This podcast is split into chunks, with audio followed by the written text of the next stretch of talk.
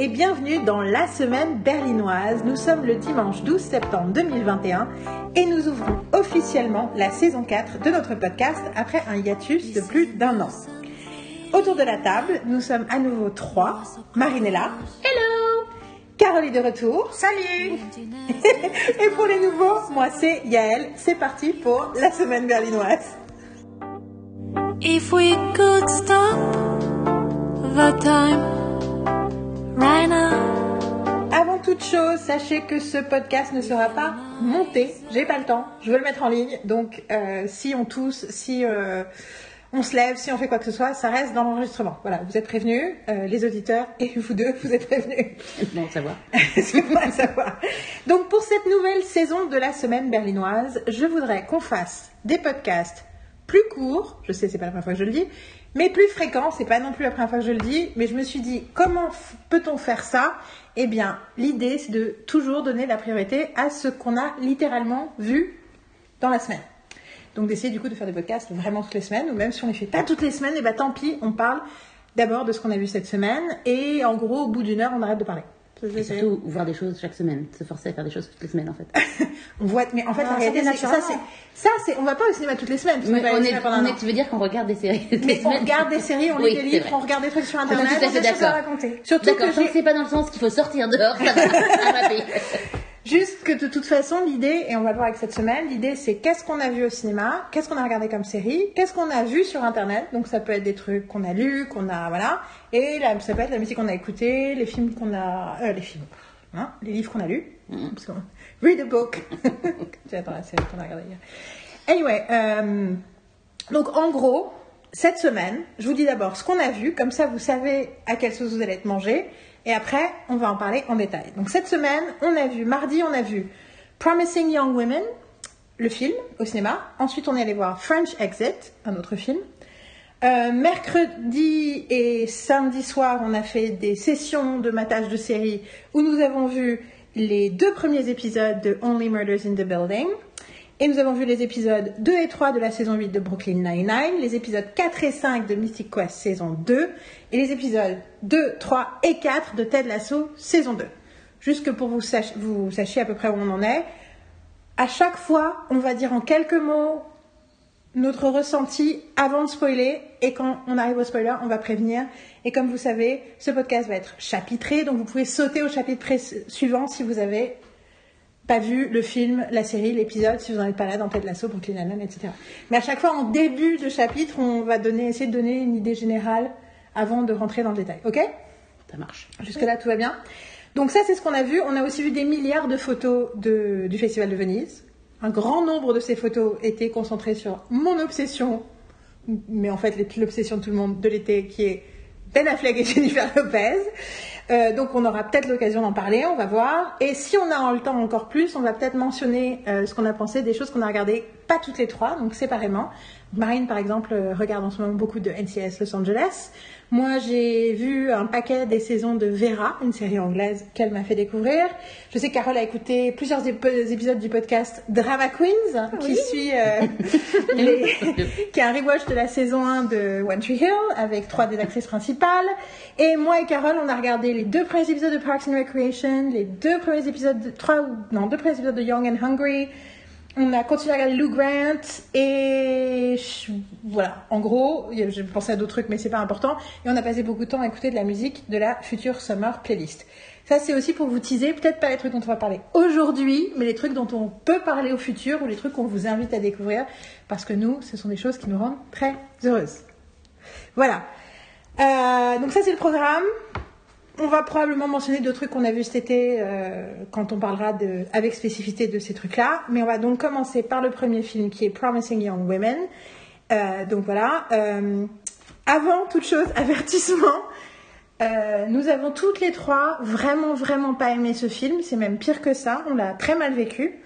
Du coup, je, on va s'efforcer de donner, donner un ressenti personnel et ensuite de donner des arguments, de dire, rationnels pour expliquer euh, comment on a perçu le film, parce que clairement notre réception est a priori minoritaire par rapport au nombre de gens qui ont parlé de ce film euh, dans les médias et aussi en privé. Cependant, il est possible qu'on s'emballe et qu'à un moment, on commence à être vraiment trash. Et donc, je voulais par avance vous prévenir si vous avez vraiment aimé ce film. Euh, ce nous ne sommes pas en train de vous juger ou de critiquer vos goûts. On essaie juste euh, voilà, d'exprimer notre ressenti. Et on est surtout très, très intéressé par votre point de vue. Donc, si vous, vous avez aimé, n'hésitez pas à nous écrire une fois que vous aurez écouté ce segment pour nous dire tout ce que vous, vous avez aimé dans ce film. Moi, je pense que c'est faire de le préciser parce que c'est quand même un podcast censé être positif et là on va tracher un truc, en gros, sans vouloir. Voilà. Donc Promising Young Women, euh, je vais juste euh, mettre un peu euh, le contexte. C'est un film qui est sorti aux États-Unis au début de l'année, début 2021. Euh, ensuite, c'est sorti dans. Je ne sais pas exactement quand il est. De nos jours, c'est difficile de savoir, mais quand est-ce qu'il est sorti en France et tout. Mais nous, en Allemagne, il est sorti cet été. Il est sorti le 19 août. Le 19 août. Voilà. Euh, c'est euh, écrit et réalisé par une femme qui s'appelle Emerald Fennel. Fernel. J'ai oublié de, no- de noter son nom, bien sûr, ça serait très trop simple. Euh, Marie est en train de chercher. Donc c'est écrit et réalisé par cette jeune femme. C'est son premier film. Euh, ça a été extrêmement bien reçu. C'est produit par Margot Robbie aussi. C'est avec Carey Mulligan et plein d'acteurs et d'actrices qu'on adore. Euh, ça a été très bien reçu. Ça a gagné l'Oscar du meilleur scénario, le BAFTA du meilleur scénario, plein de prix à plein d'autres endroits. Euh, sur Rotten Tomatoes, il y a 90% d'approbation. Emerald Fennel. Enfin non, donc c'était bien ça. Euh, donc 90% d'approbation. Euh, on en parle comme un truc féministe, engagé, subversif, politiquement important, blablabla. Bla, bla, bla. Donc en gros, on est allé le voir, bon, sachant qu'on s'inquiétait déjà un peu machin, mais on est allé le voir avec ce contexte-là. Et c'est donc l'histoire d'une jeune femme jouée par Carey Mulligan qui, euh, là je commence à spoiler, qui suite Bon, ça, on ne l'explique pas exactement tout de suite, mais on finit par comprendre. En gros, sa meilleure amie pendant d'enfance avec qui elle faisait ses études de médecine a été violée, s'en est jamais remise, a fini par mourir, on ne sait pas exactement comment d'ailleurs. Et elle, du coup, depuis, en gros, elle a plus de vie. Tout ce qu'elle fait, c'est aller tous les, week-ends dans des bars, faire qu'elle est, montrer qu'elle est extrêmement bourrée, jusqu'à ce qu'un mec la ramène chez lui, essaye plus ou moins de la violer, et que là, tout d'un coup, elle arrête d'être bourrée et elle lui, elle lui fait remarquer ce qu'il est en train de faire. Et à l'occasion d'une rencontre fortuite avec quelqu'un avec qui elle a fait des études, elle se retrouve à se, à se poser la question de ce qui est devenu de tous les gens qui ont été témoins. euh, Je pensais que ce que je suis en train de raconter est vachement plus intéressant que la façon dont c'est raconté dans le film. que Que tous, les gens, tous les gens qui étaient témoins de ce qui s'est passé à l'époque euh, en une école de médecine et elle essaye euh, d'avoir sa vengeance sur tous ces gens-là, sur tous ces gens-là. Voilà, en I gros, c'est movie. non, c'est ça, ça donne envie. Euh, voilà, tout en du coup développant une histoire amoureuse avec euh, son ami, enfin le mec qu'elle a recroisé de med school. Et euh, voilà, ça c'est le voilà, ça c'est le film. Et j'ai plein de choses à dire, mais je voudrais commencer par Marine. Tu veux pas commencer? Je voudrais d'abord que Carole commence. Ok. Bon bah du coup, c'est Je suis désolée de te mettre sur ce truc, mais je, je, je suis intéressée d'entendre ce qu'elle a à dire dessus. Et... Ok, Carole, c'est toi qui commence. Donc je n'ai pas aimé le film et ça a commencé très très vite dès les premières euh, minutes. Il se trouve que je ne savais rien sur ce que racontait le film avant d'aller le voir. Parce que depuis quelque temps, j'essaie de savoir de moins en moins de choses sur les films par rapport à, à une époque. Mais j'étais hyper intriguée par euh, l'imagerie en fait du film. Les images que j'avais vues depuis le printemps. Je crois que en France, il est sorti en juin, quelque part comme ça. Donc à un moment donné, j'étais en France à ce moment-là, j'avais pas mal d'images du, du film, mais c'est tout. Et, euh, et c'était bien la preuve que c'était un piège. Parce qu'en dehors de l'image du film et des fringues, il n'y a pas grand chose que j'ai aimé. Alors dès le début, en fait, je trouve que le film me met hyper mal à l'aise. Euh, parce que je sens euh, toute l'envie de montrer que les, effets de la masculinité toxique sur les femmes et en même temps et sur les hommes aussi d'ailleurs et sur les gens en général en dehors des hommes et des femmes soyons plus vastes que ça et dès le départ je trouve ça hyper maladroit en fait parce que je sens enfin dès les premiers plans où euh, je peux dévoiler les premières oui, on a voilà. Euh, ça, commence sur les images euh, de, euh, de fesses et de jambes euh, d'hommes en train de danser euh, euh, très proches les uns des autres dans un espace qu'on imagine être une boîte et on montre des corps qui sont pas des corps d'hommes très beaux, qui sont des, corps moyens des corps, euh, en tout cas pas jugés beaux par rapport au, canon on va dire actuel de mode avec euh, des vieux pantalons de travail, enfin de des mecs qui travaillent dans des bureaux avec des ceint- des gros ceinturons et pas habillé avec beaucoup de goût. Donc on sent un truc un peu euh, de vouloir montrer euh, genre l'américain moyen, euh, je ne sais pas quelle moyenne exactement, et de ridiculiser ses corps et en même temps d'essayer de les sublimer avec une petite imagerie un peu pop, une petite musique et tout. Et je sens déjà genre une volonté de mise en scène hyper appuyée, hyper démonstrative quoi. Donc déjà je me dis ça ça commence mal juste là-dessus. Et en plus cette image fait tout de suite écho aux images du film Titane de Julia Ducournau qui a fait beaucoup de bruit ces derniers mois et qui a gagné la Palme d'Or à et que je déteste. Ce film est une horreur absolue, donc je parlerai peut-être un- dans un autre espace, à un autre moment. Et puis les filles n'ont pas vu le film, donc je vais pas m'étendre dessus. Mais donc ça, On peut ça- pas dire à part, on va pas voir, donc vas-y, euh, no Je pense Moi, je vais voir le film d'avant, mais pas celui-là. Ouais. Mais euh, il y, a, il y a un moment, une scène de, une scène de danse comme ça, où c'est dans une caserne de pompiers, où les mecs sont à moitié euh, dessapés. Il y a tout un truc sur justement la musculature du corps, où c'est des hommes qui incarnent une virilité euh, très euh, basique, très stéréotypée, et une masculinité euh, très euh, hétéronormative et euh, et, euh, et aussi toxique et très toxique pour les hommes. Et en même temps, ce sont des corps qu'on voit euh, danser, on les voit justement exulter, être très sensuels, être au-delà justement des carcans du genre. Pour le coup, c'est une des rares scènes de Titane que je trouve pas mal, mais déjà dans, dans, Ti- dans- dans Titane, qui pour le reste est hyper incohérent et hy- hyper glauque, et je trouve gratuitement glauque, réalité ne dit rien, je trouve le film très naïf dans son discours sur la, sur la misogynie et sur la violence et sur plein de choses, et sur, sur ce que le film essaie de dire sur la fluidité du genre, je trouve ça... Naïf et je trouve ça con et je trouve ça en plus insultant pour plein de communautés qui ont des vraies préoccupations par rapport au genre. Voilà, c'est. Ça c'est fait. Ok, ok, let's try to focus back.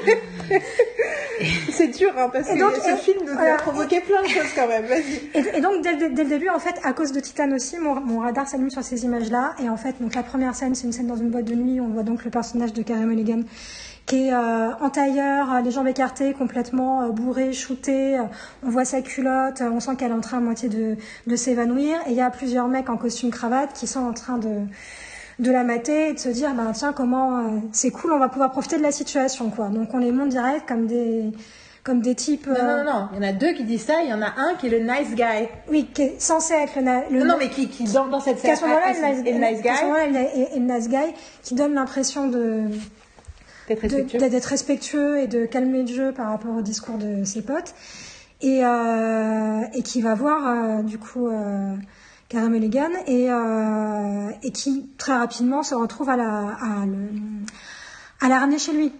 Euh, et en fait, là, chaque seconde de la scène, il l'a fait sortir de la boîte, il l'a fait monter dans un taxi, euh, il la ramène chez lui. Euh, voilà, on nous, on nous montre un personnage de prédateur hyper calculateur et en même temps, donc je dis ah, j'ai pas envie de voir cette scène-là, je n'ai pas envie de la voir. Je veux dire, cette scène-là, on l'a déjà vue plein de fois. Et, et en plus, cette scène-là, aujourd'hui, 4 ans, 4 ans après, 4 ans, 5 ans, Quatre Quatre ans, ans, exactement quatre ans. 4 ans, euh, Enfin, Quatre début, ans après MeToo, début octobre genre, alors, 2017. qu- qu- quatre ans après MeToo maintenant, euh, ben non, on peut plus montrer des, ces- enfin, pas ces images-là ou pas, pas, enfin comment dire. Ah, Euh, attends, juste, en fait- je te demande de pré- juste pour préciser, est-ce que tu veux dire on peut pas le montrer parce qu'on sait déjà que c'est pas aussi simple que ça en fait? On sait déjà que c'est pas aussi simple que ça, que c'est caricatural, et en fait, scène, je la trouve super dangereuse parce que ça, hum, ça, hum, ça, ça, ça crée la, enfin, je trouve que c'est les premières, le début de la scène, comment elle se déroule, c'est hyper culpabilisant pour les nanas, et ça montre tous les, tous les mecs comme des, comme des prédateurs monstrueux qui sont très calculateurs et qui, euh, quand ils profitent d'une situation, le font en pleine conscience tout le temps. Ce qui me semble pas du tout être la réalité. Et en plus, le, pe- le personnage du mec est donc incarné par Adam Brody, qu'on adore qu'on adore et qui a quand même une image de, de good guy et qui est pas qu'une image. Et en fait, il n'est pas du tout crédible dans le. le- Enfin, je veux dire, il, joue- enfin, il- il joue comme un pied dans cette scène. On y, enfin, donc on n'y croit pas une seconde. Donc du coup, c'est en plus. enfin, il y a plein de couches de malaise. Du coup, pour moi, dès les premières minutes.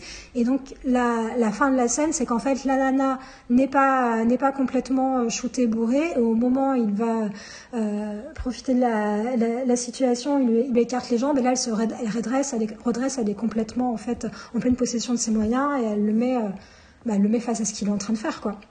Et la scène s'arrête là. Alors, l'intelligence du film, la seule que je lui reconnais, c'est de ne pas se vautrer dans la, de la violence.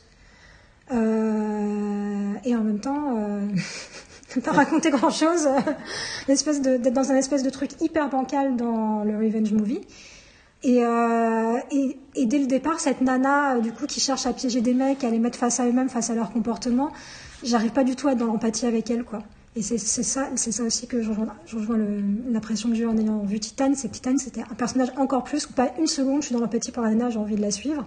Et là, euh, on donne l'impression que qu'elle a un trauma, mais je sais pas exactement lequel. Euh, On découvre des bouts de son histoire au fur et à mesure, surtout l'histoire de sa meilleure amie euh, qu'elle euh, qu'elle qu'elle veut venger. Mais pas une seconde, euh, je m'intéresse à elle et je la trouve hyper désagréable tout le temps. Et j'y crois pas, quoi. Enfin, ça, c'est une partie. Voilà. Voilà, c'était Une non, partie, parce qu'il y a plein d'autres il y a plein développer, d'autres ouais. choses, mais là, j'ai déjà beaucoup parlé. Vas-y, vas-y, ma chérie. Eh bien, moi, euh, bon, ça se rejoint pas mal. C'est-à-dire, non, je n'ai pas aimé le film non plus.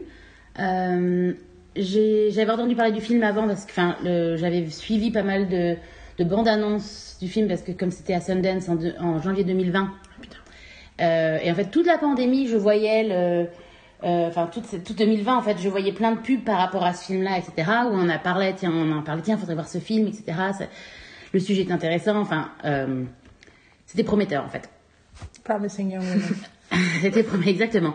Et finalement, en voyant en 2021, en revoyant les, les bandes annonces, je me suis dit, Hmm, la façon dont est présenté ce, trailer, c'était, je me suis dit, ouh, j'ai peur que ce soit violent. J'ai pas envie, j'ai pas envie que la violence soit soit mêlée à ce genre de, situation parce que c'est toujours, j'ai pas envie que ça aille, dans ce dans ce sens-là en fait, dans de, violence et que ce soit euh, sanglant, etc. Donc j'avais cette, j'avais Juste pour préciser, violence sanglant. contre les femmes ou des femmes sur euh, en, général, en général. Je voulais pas que ce soit sanglant parce que en fait j'en ai marre des films bruts qui sont qui, qui, qui mènent du sang de partout et en fait vu que je savais pas dans quelle direction ça allait, c'était je voulais juste pas que ce soit brutal. Et en gros, euh, effectivement cette première scène m'a mis très mal à l'aise en fait parce que tu ne sais pas vraiment ce qui se passe à la fin de la scène, vu la scène d'après. Euh, après, tu comprends que finalement, elle n'est pas violente. Et c'est quelque chose que j'ai apprécié par rapport au film. Je me suis dit, tiens, ça, c'est bien, etc. Ce que je n'ai pas supporté par rapport à ce film-là, c'est l'image de, des hommes, en fait, qui est représentée, parce qu'en fait, tous les hommes sont des connards. Et en gros, c'est, ils te font croire, même à un moment donné, qu'il y a des gens bien, et même ces gens bien, ben non. Donc en fait, tout part, euh, tout est négatif. Euh, après, on peut, on en développera plus enfin, sur- Enfin. sur, sur, sur ça, mais enfin, parce qu'il y a, il y a des- une exception euh, que tu, tu m'avais, tu que tu m'as. Sur l'avocat? Non, non, sur la, sur la, Le père? sur le père, sur le Oui, père oui, qui est les, parents dire qui aussi, voilà. Et en fait, ça, c'est ça qui m'a énervé. Et ce qui m'a énervé aussi, c'est c'est- c'est cette image de cliché euh, de la femme euh, vulnérable, euh,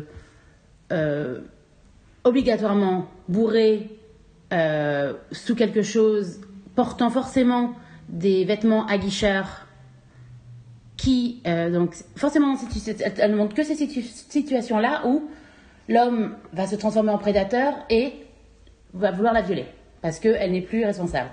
Alors que pour tout ce qui est la culture du viol, selon moi, ça ne s'arrête pas à ce genre de cliché de nana qui porte une mini jupe.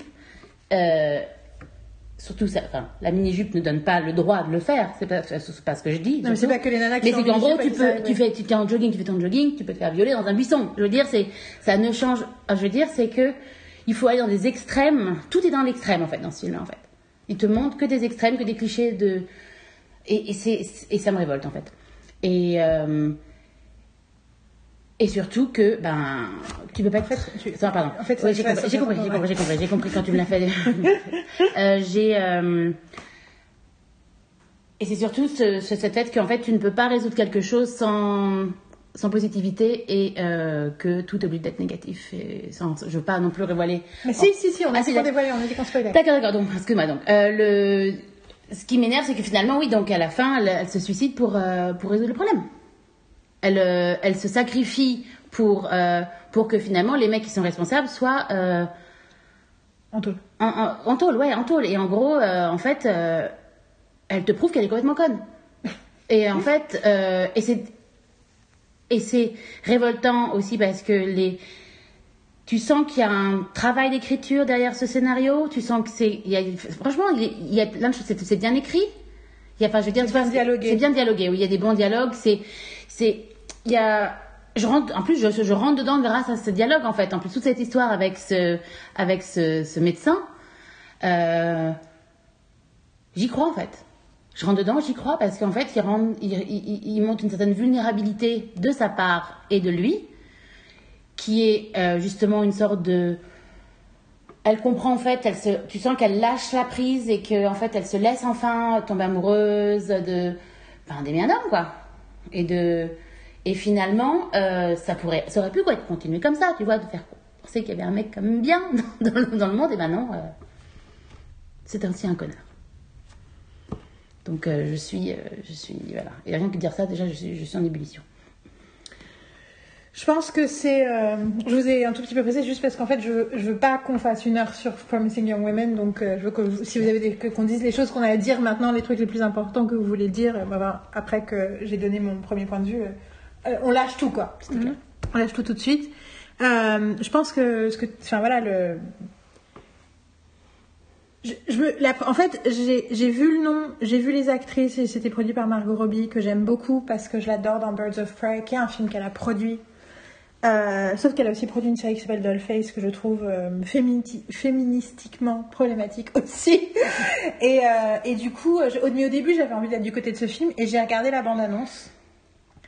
Et quand j'ai regardé la bande-annonce, tout de suite, j'ai fait Oh Ça ressemble à la nana qui essaie de créer des situations de prédation pour prouver je ne sais quoi. Et j'étais là, en fait, ça m'a tout de suite euh, fait euh, un red flag. Je me suis dit, euh, mais c'est une réflexion que j'ai en général sur l'activisme et sur toutes les choses, sur toutes les causes en fait qui existent, politiques, humanitaires et compagnie. C'est que c'est pas parce que les gens ont des bonnes intentions ou ont des idées ou sont révoltés par des choses qui sont révoltantes que euh, que, ce qu'ils disent est éclairé ou intéressant ou intelligent en fait. C'est parce que pas parce que quelqu'un voit un truc horrible ou est victime de quelque chose que du coup il sait y réfléchir et il sait en parler. Et du coup, euh, moi je, je l'ai dit euh, plein d'endroits et je vais le répéter ici. Euh, MeToo, c'est absolument euh, fantastique comme phénomène parce que c'est moi aussi ça m'est arrivé et je vous partage mon histoire. C'est un appel à l'empathie, c'est un, appel à témoignage. C'est les gens qui témoignent de leur réalité, de leur expérience, de leur vie. Prendre en considération l'expérience de quelqu'un, c'est une chose, ça ne veut pas dire que son jugement, son jugement de valeur, ses accusations, sa compréhension du truc est du coup juste. Quelqu'un qui dit, euh, enfin j'y reviens tout le temps, hein, mais quelqu'un qui dit j'ai été traumatisé par cet événement, je le- je l'entends et je le prends. C'est quelqu'un qui dit j'ai été traumatisé par cet événement provoqué par cette personne, donc cette personne est un monstre. Ça par contre, non, je suis désolée, on a dépassé ce stade-là parce que ça n'a pas de sens. Parce que on a passé les quatre dernières années à réfléchir et à lire et à écouter des histoires et on se rend compte, plus ça va, que non, ça n'a pas de sens. Et l'idée, c'est de pas de dédouaner les gens de leurs responsabilités, mais de penser que la prédation masculine, ça marche comme ça. Donc c'est complètement con, mais effectivement, c'est aussi facile. C'est aussi rassurant. C'est facile d'être dans la colère et dans l'accusation et dans le jugement. C'est facile de dire, euh, euh, enfin, c'est facile de, de, de, de, rentrer dans des thémas schématiques. Et je, enfin, et dans des schémas schématiques, dans des schémas, dans des sch- thémas schématiques. Je sais pas ce que j'ai essayé de dire. De rentrer dans des schémas euh, simplistes en fait. Et le truc, c'est que c'est rigolo parce que c'est vraiment ce truc de, je reconnais des schémas que j'ai entendus quand j'étais petite sur l'antisémitisme. Qu'en tant que juive, qui a peur, bien sûr, en étant gamine dans la fin des années 80, enfin, fin des années 80 90, qui est quand même vit avec euh, le, spectre de la Seconde Guerre mondiale et l'idée du jour au lendemain, parce que c'est quand même un peu comme ça qu'on en parle dans les familles juives, tous les Ashkénazes, c'est que euh, tout va bien jusqu'ici, mais un jour ils vont se réveiller, ils vont redécider qu'ils nous détestent tous. Il faudra partir se cacher. Tu vois, c'est vraiment un truc de l'identité juive. Au-delà de nos croyances, même si on n'a pas foutu les pieds dans une synagogue depuis quatre saisons, ouf, depuis quatre générations, on s'en fout, on est en danger, donc la peur de ça. et de voir les discours qui sont associés à ça et la simplicité avec laquelle les gens pensent l'antisémitisme, alors que c'est quelque chose de beaucoup plus compliqué que ça. Puis voilà, je dis toujours, je suis la juive qui vit en Allemagne, donc automatiquement, j'ai dû me poser des questions pour sortir d'un espèce de truc de dichotomie absurde. Et je me suis rendu compte il y a quelques années que quand je lisais un, un texte, un écrit, un discours féministe qui me révoltait parce que j'étais là, mais ça c'est pas féministe, ça c'est, enfin féministe, ça se veut féministe, mais c'est pas la question. Mais c'est en tout cas c'est sectaire, c'est problématique, c'est judgmental. Et je me rendais compte que ce que ça me provoquait, c'était des souvenirs de certains discours euh, par rapport à l'antisémitisme, qui sont beaucoup des discours, ce que je comprends, mais des discours de traumatisés. Des discours de gens qui disent euh, euh, Regardez cet horrible truc qui m'est arrivé, maintenant il faut. euh, euh, bah, en gros, quand t'es traumatisé, t'as peur, t'es en colère, donc tu veux ben, faire une forme de vengeance, tu veux faire une forme de. Tout ça, c'est des choses. Ce que je veux dire, c'est que si le film avait traité de ça, ce serait une chose.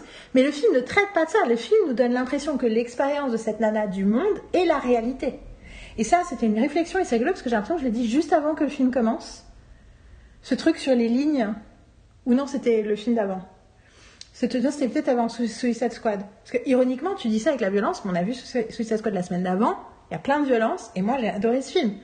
Donc, clairement, ça m'a beaucoup moins dérangé que, tu vois, euh, quand c'est la violence gratuite, quoi.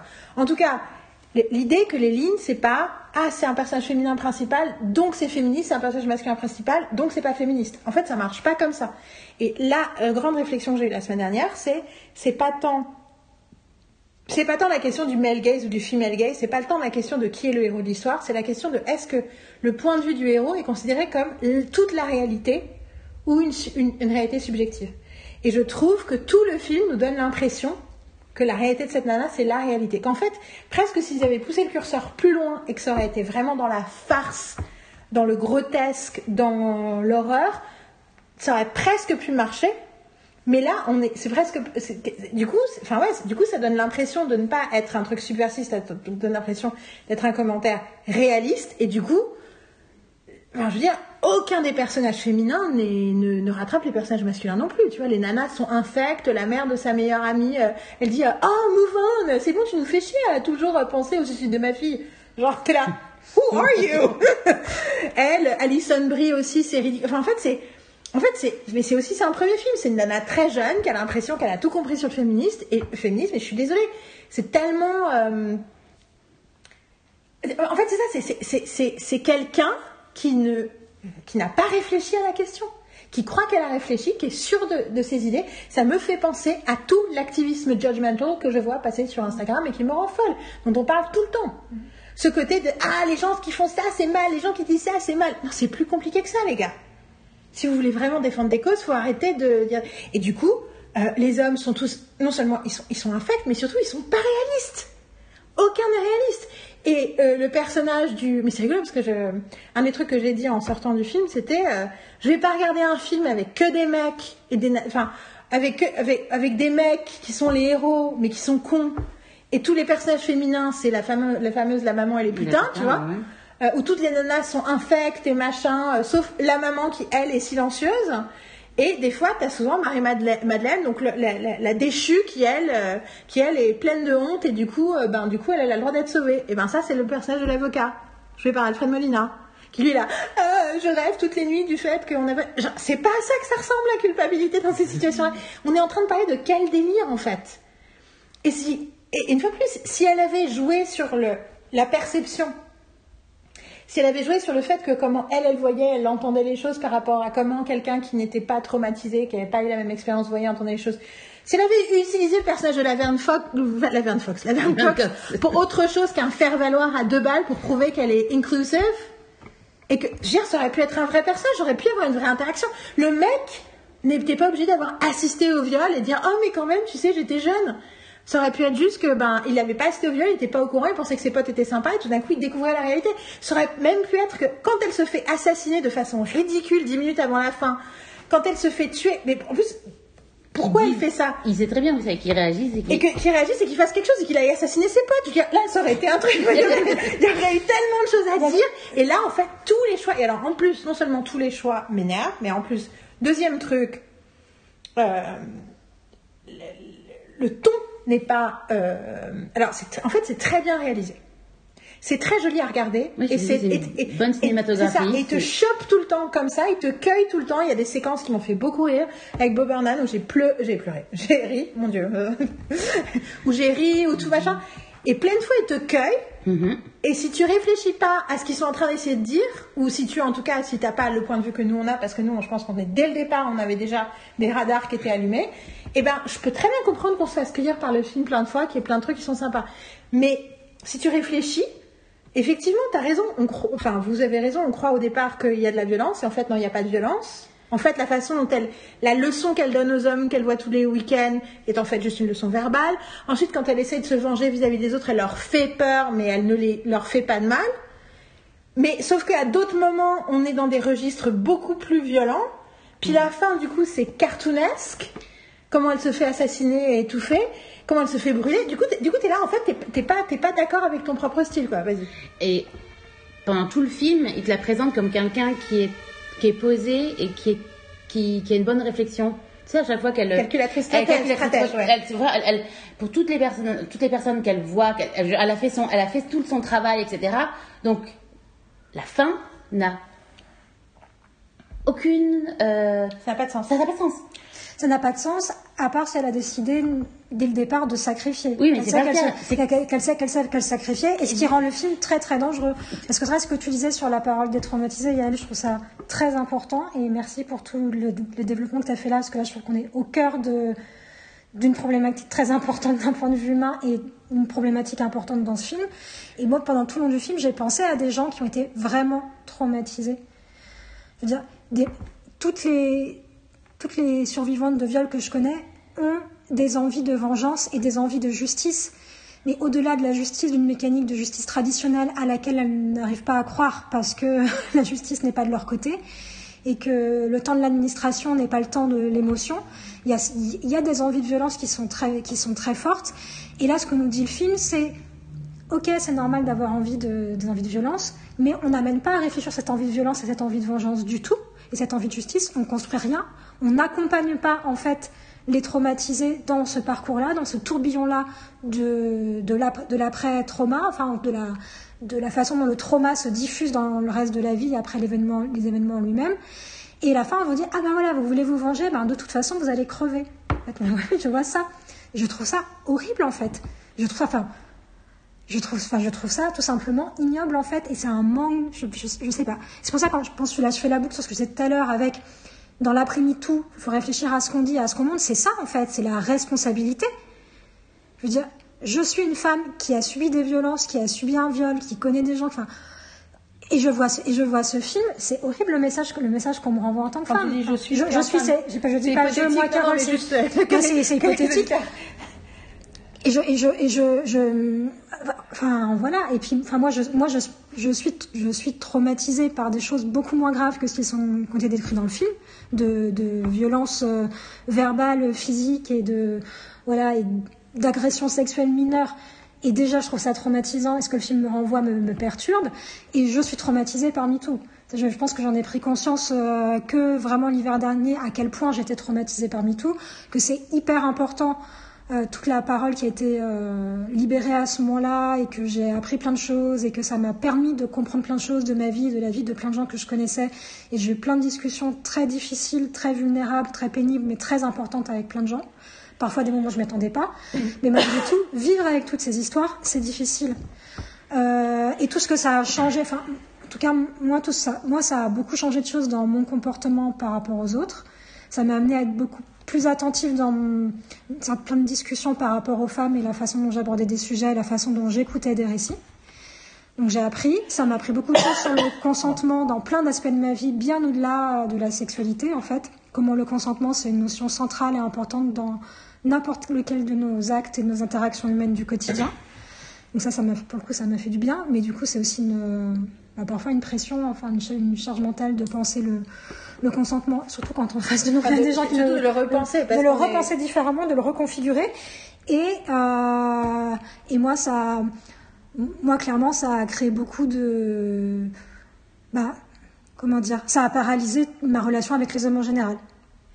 Complètement.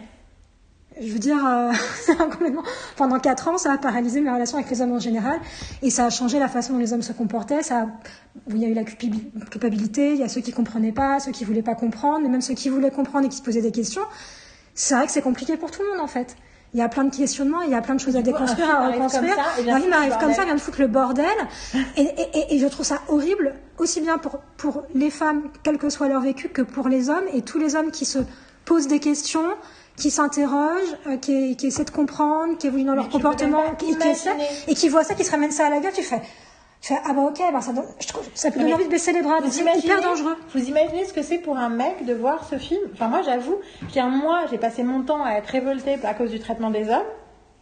Mais j'imagine, si t'es un homme, tu vois ce film, j'ai l'impression d'avoir vu un film raciste. Mais vous voyez ce que je veux dire les, les films des années 70, 60, 70, 80, euh, avec des héros blancs et des machins, et en gros, euh, oh, on s'en fout. C'est, en fait, j'ai un, film misogyne dans l'autre sens, mais vraiment quoi. Et du coup, l'idée que la misandrie est la réponse à la misogynie, c'est tellement pas ça. Puis je sais même pas si c'est ça qu'elle pense en fait. Euh, là, je regarde l'objet, euh, je sais pas ses intentions. Par contre, et là, là, j'arrive au moment où j'avoue que je, je remets en question les avis positifs sur ce film c'est que j'ai un peu quand même l'impression que pour beaucoup de gens, et je suis sûre qu'il y a des exceptions, et c'est pour ça que je réitère l'idée qu'on est intéressé pour savoir comment vous, vous avez vécu le film, parce que nous, c'était tellement unanime entre nous trois, ce rejet, euh, pour plein, plein, plein de raisons, parce qu'après on en a, quand on a parlé pendant des jours, en fait, de la toxicité de ce film, et comment il nous avait empoisonné de l'intérieur et tout, comment euh, il fallait qu'on retourne au cinéma, on l'a toujours pas fait d'ailleurs, enfin on a vu un film juste après, mais on a besoin de se... euh, parce que juste c'était, c'était, c'était, voilà, c'était, c'était dur. J'avoue que j'ai quand même un peu l'impression, pour la part d'une partie des médias en tout cas, donc je veux pas voilà, juger les gens que, que je connais. Il y a une personne pour l'instant que je connais qui est quelqu'un euh, enfin, que je, avec qui j'ai plein de conversations super intelligentes et avec qui on a plein de trucs en commun, qui m'a dit qu'elle avait beaucoup aimé le film. C'est la seule. Pour l'instant, les autres, ils l'ont pas vu, soit, ou alors, dans le cas de mon twin David, il était là. euh, ah, j'avais, quand je suis sortie, je voulais savoir que j'avais hâte que tu le vois pour me dire, parce que je savais pas quoi en penser. Et tout ce que je lui ai raconté là, pour le coup, il a très bien compris ce dont je parlais. Mais j'ai l'impression que pour les médias, il y a un peu un côté, ah, c'est un personnage féminin, ça parle d'agression sexuelle et ça a l'air d'être subversif, donc ça doit être féministe. Un peu, j'ai un peu l'impression, est-ce que vous avez réfléchi à ce que ce film raconte ou ne raconte pas d'ailleurs? Parce qu'en fait, ce film ne raconte rien. Puis c'est du coup, en fait, y a, y a- puis c'est tellement de, de, de, de trucs. Enfin, la psychologie du personnage masculin est tellement absurde. Comment il est quand elle tombe amoureuse de lui et pourquoi elle tombe amoureuse de lui et tout d'un coup elle se sent euh, d'être avec lui Mais moi, par rapport à quand il tourne. Mais on en fait, on n'y croit à On y croit personne, quoi. Il fait croire qu'il raconte quelque chose. Le film. Ouais. Oui. Et je peux. fait, En fait, je, me, en je me suis posé la question en essayant de comprendre pourquoi les gens auraient pu aimer ce film-là, en fait, et la façon dont elle.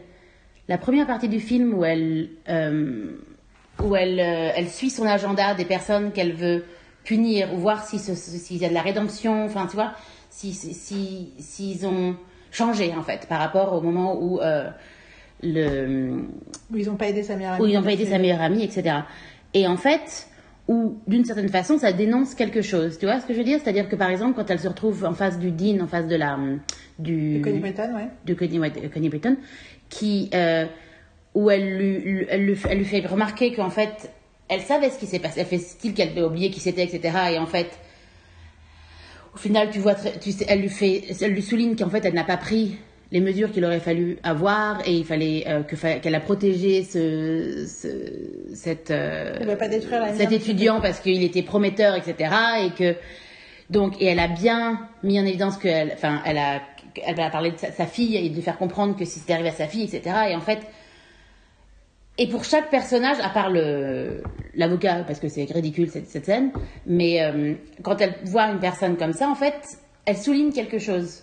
Et en fait, je pense que certaines personnes ont apprécié cette, ce- sans vraiment, parce que tu te poses pas forcément toutes les questions que nous on va se poser, tu vois ce que je veux dire. Mais en fait, il y a, y a une, tu sens qu'il y a une volonté pour montrer un, Le mécanisme de, du de, de- Exactement, de- mais surtout une revanche, une revanche euh, douce entre guillemets. Tu vois ce que je veux dire? C'est une revanche qui, qui n'est pas violente et euh, même si personnellement je trouve ça complètement absurde, mais euh, mais et donc je me dis ça, ça ça a pu plaire à certaines personnes en fait. En fait, le souci, j'entends tout ce que tu dis, mais le souci, et j'ai vraiment pensé à Handmaid's Tale, hein, parce qu'en fait, c'est ça aussi, c'est ce que je reproche à Handmaid's Tale, même si le fait que euh, la critique, euh, Emily, j'ai oublié son nom de Van der Werf, elle a fait son coming out, elle a fait sa prise de conscience trans grâce à la saison 3 de Handmaid's Tale, donc que grâce à ça, pour elle, on est contente que Handmaid's Tale existe, ça lui a permis de réaliser des trucs sur son Mhm. rapport à, à son enfance, à la féminité et tout ça, machin. Euh, mais n'empêche que c'est exactement le même problème, c'est que c'est une version caricaturale et naïve de mécanismes euh, toxiques. Et du coup, enfin, tu vois, la scène avec Connie Britton, et Connie Britton, on l'adore, elle joue Mhm. Madonna, il n'y a pas une phrase qui est pareille, on dirait un copier-coller Je trouve, je suis tout à fait d'accord avec de toi. phrases hors contexte qui ont été dites. Alors oui, il y a tel juge qui a dit ça un jour dans un procès, il y a tel machin, tu vois, les phrases, on les reconnaît quand on a passé du temps à lire sur ces sujets-là. Et si tu colles les bouts ensemble, ça fait ça. Mais en fait, il n'y a pas de réalité psychologique de ce que ce personnage dit à ce moment-là. Et du coup, tu te dis, en fait, elle a, mais en fait, c'est le principe d'un, propos démagogique. C'est que pour essayer de prouver ce que tu veux dire, tu, tu, racco- tu raccroches des bouts. C'est, c'est pas, c'est pas, euh, c'est pas intellectuellement honnête. Je suis, et je suis tout à fait d'accord avec ça. Mais euh, et du coup, ça ne me fait, ça me fait me poser la question qui peut voir ça et vraiment se poser la question est-ce que ça c'est logique et ça? Et où est-ce que c'est pas? Et moi ça c'est le vrai truc finalement que je vois le symptôme que je vois c'est we're starved on a tellement faim et soif de ce genre d'histoire qu'on est prêt à prendre n'importe quoi Manque de représentation. et que du coup, juste le fait que ce soit dans un truc, ça fait plaisir. Et juste le fait qu'on en parle et qu'on ait l'impression que ça dise quelque chose, ça suffit à juste faire. Ah, Voilà, je pense que c'est ça le problème. Parce que tu vois. euh, Après, après la critique n'est pas unanime. C'est vrai que le film a été beaucoup récompensé, mais tout à l'heure, avant qu'on commence, je regardais un petit peu des articles français sur le film. Et c'est très partagé. Et Ah, après, euh, et j'ai vu plusieurs papiers pa- passer, en particulier papiers écrits par des femmes. Alors, voilà, j'ai pas fait après une, euh, une veille de tous les papiers qui avaient été écrits sur le film, mais ce serait intéressant de le faire. Qui, parlait, qui disait que le film était en fait misogyne, boursouflé, complaisant, dangereux, pénible. Euh, voilà, ça, Ah, ça, ça ça, me ça, paraît en partie. Ça me rassure, un papier dans l'IB, enfin dans des, dans des grands médias euh, traditionnels, rassure, euh, et aussi sur des blogs spécialisés de cinéma. Euh, voilà, et, le- et la vie, la- j'ai vu, j'ai vu un avis très positif sur le film, comme quoi c'était jubilatoire, cathartique et, et, et moderne. C'était un vieux mec blanc du masque et la plume. Euh, voilà. Donc, J'ai cru que c'était être une jeune nana, tu vois, mais en fait, les deux, c'est un peu pareil au niveau naïveté euh, sur la question du féminisme. On est un peu même combat, le vieux mec blanc et la jeune nana. donc il a soudain choisi de s'auto-flageller, donc il se dit ah. Euh, mais euh, mais voilà, la Solette d'Anard m'a quand même été, euh, elle s'est tirée dans des médias de différentes importances avec des publics, euh, des lectorats différents. Ok.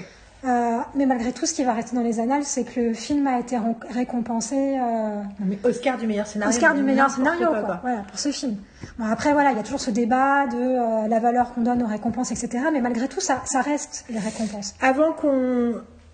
Je vais faire. non, c'est teaser, c'est pas transition parce qu'il faut qu'on parle très brièvement de French Exit parce que là, ça fait donc plus d'une demi-heure qu'on parle de. C'est exactement ce que je voulais éviter. Ça fait 40 minutes qu'on parle du film. Mais bon, on avait besoin d'en parler. Euh, je... C'était le gros sujet. gros Première sujet. émission de la saison 4 et déjà, je vais enfreindre ma règle de, de l'heure, mais c'est pas grave. Euh, je pense qu'on va faire plus d'une heure, même si on va essayer de se limiter. Euh, il y a aussi le fait qu'il y a plein d'acteurs qu'on adore, masculins, qui sont dans ce film, et ce qui est assez horrible.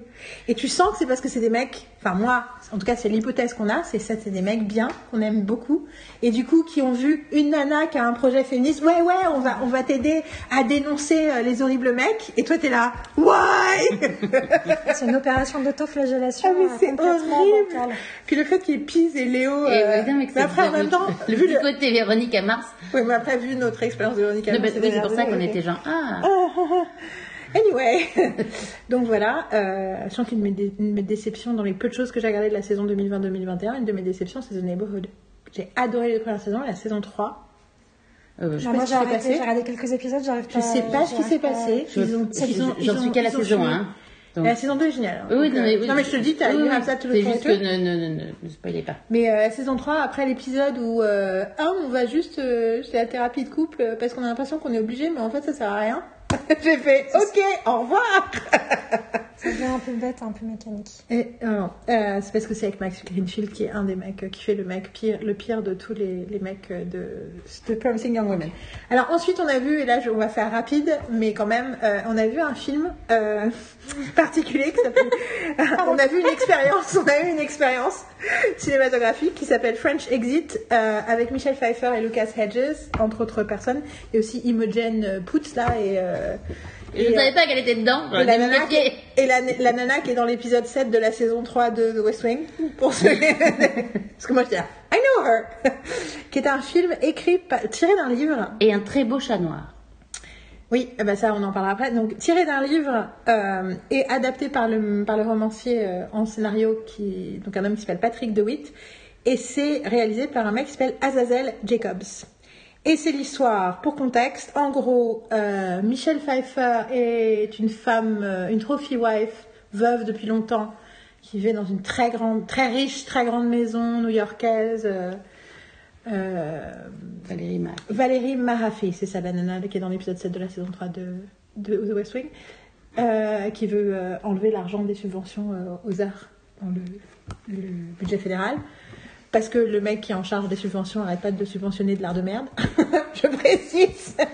Et du coup, euh, donc euh, Michelle Pfeiffer est une femme euh, très riche, euh, enfin classique aristocratie new-yorkaise, ça me fait penser à la mère dans The Prodigal Son.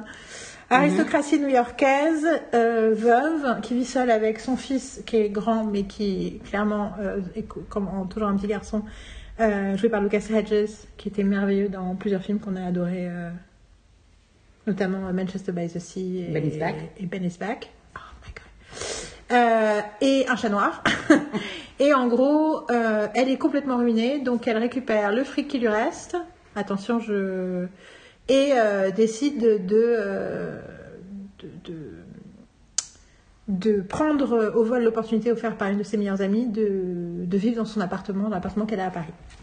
Donc elle part, elle traverse euh, l'Atlantique avec son chat, euh, les sous qu'elle a réussi à récupérer des meubles de la maison avant que ça fasse faillite et son fils. Et c'est le début d'une French Exit. euh, et... Et voilà. Voilà.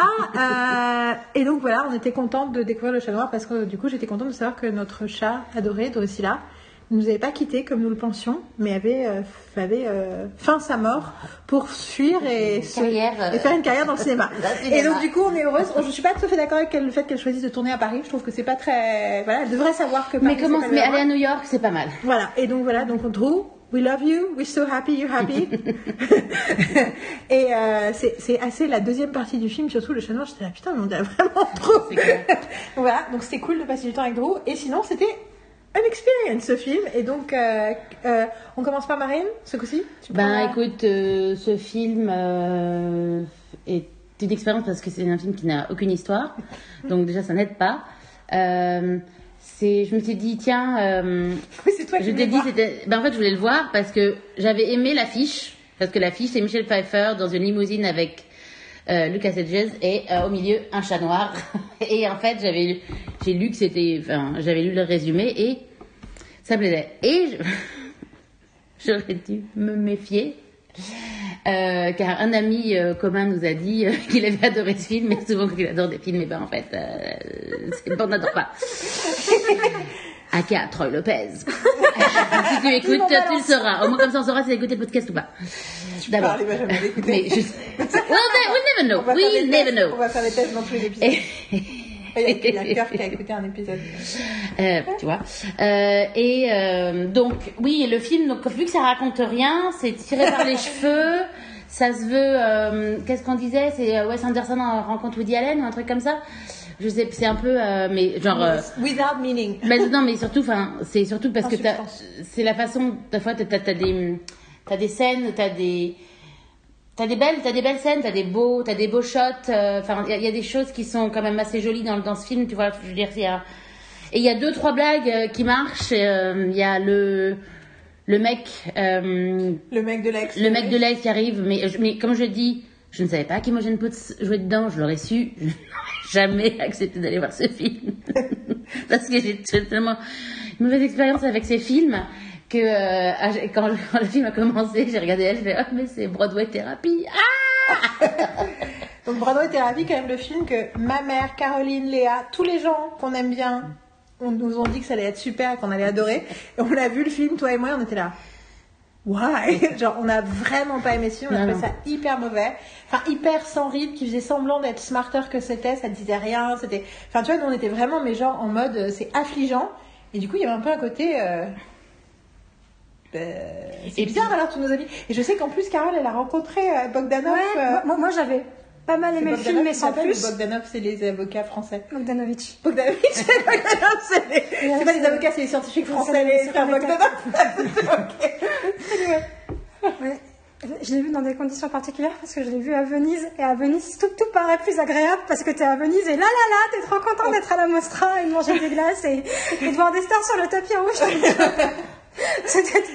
Ton- ton cœur est ouvert à plein de films et j'avais passé, j'avais passé C'est un, vraiment le contraire de Cannes. un- en tout cas pour moi de mon expérience. Sur- faire un petit, un petit point Venise. Pourtant, je sais qu'il y a des glaces très bonnes à Cannes. hein. C'est un peu, Bon, donc, euh, je, je- je pose des, je Voilà. pose des jalons. Bon, mais dis-nous ce que t'as Mais- pensé de French Exit du coup. Mais alors French Exit, bah, je me suis fait chier. Et dès- au, bout de, au bout de 10 minutes, en fait, mon regard n'arrivait pas à regarder l'écran. J'avais envie de regarder ailleurs.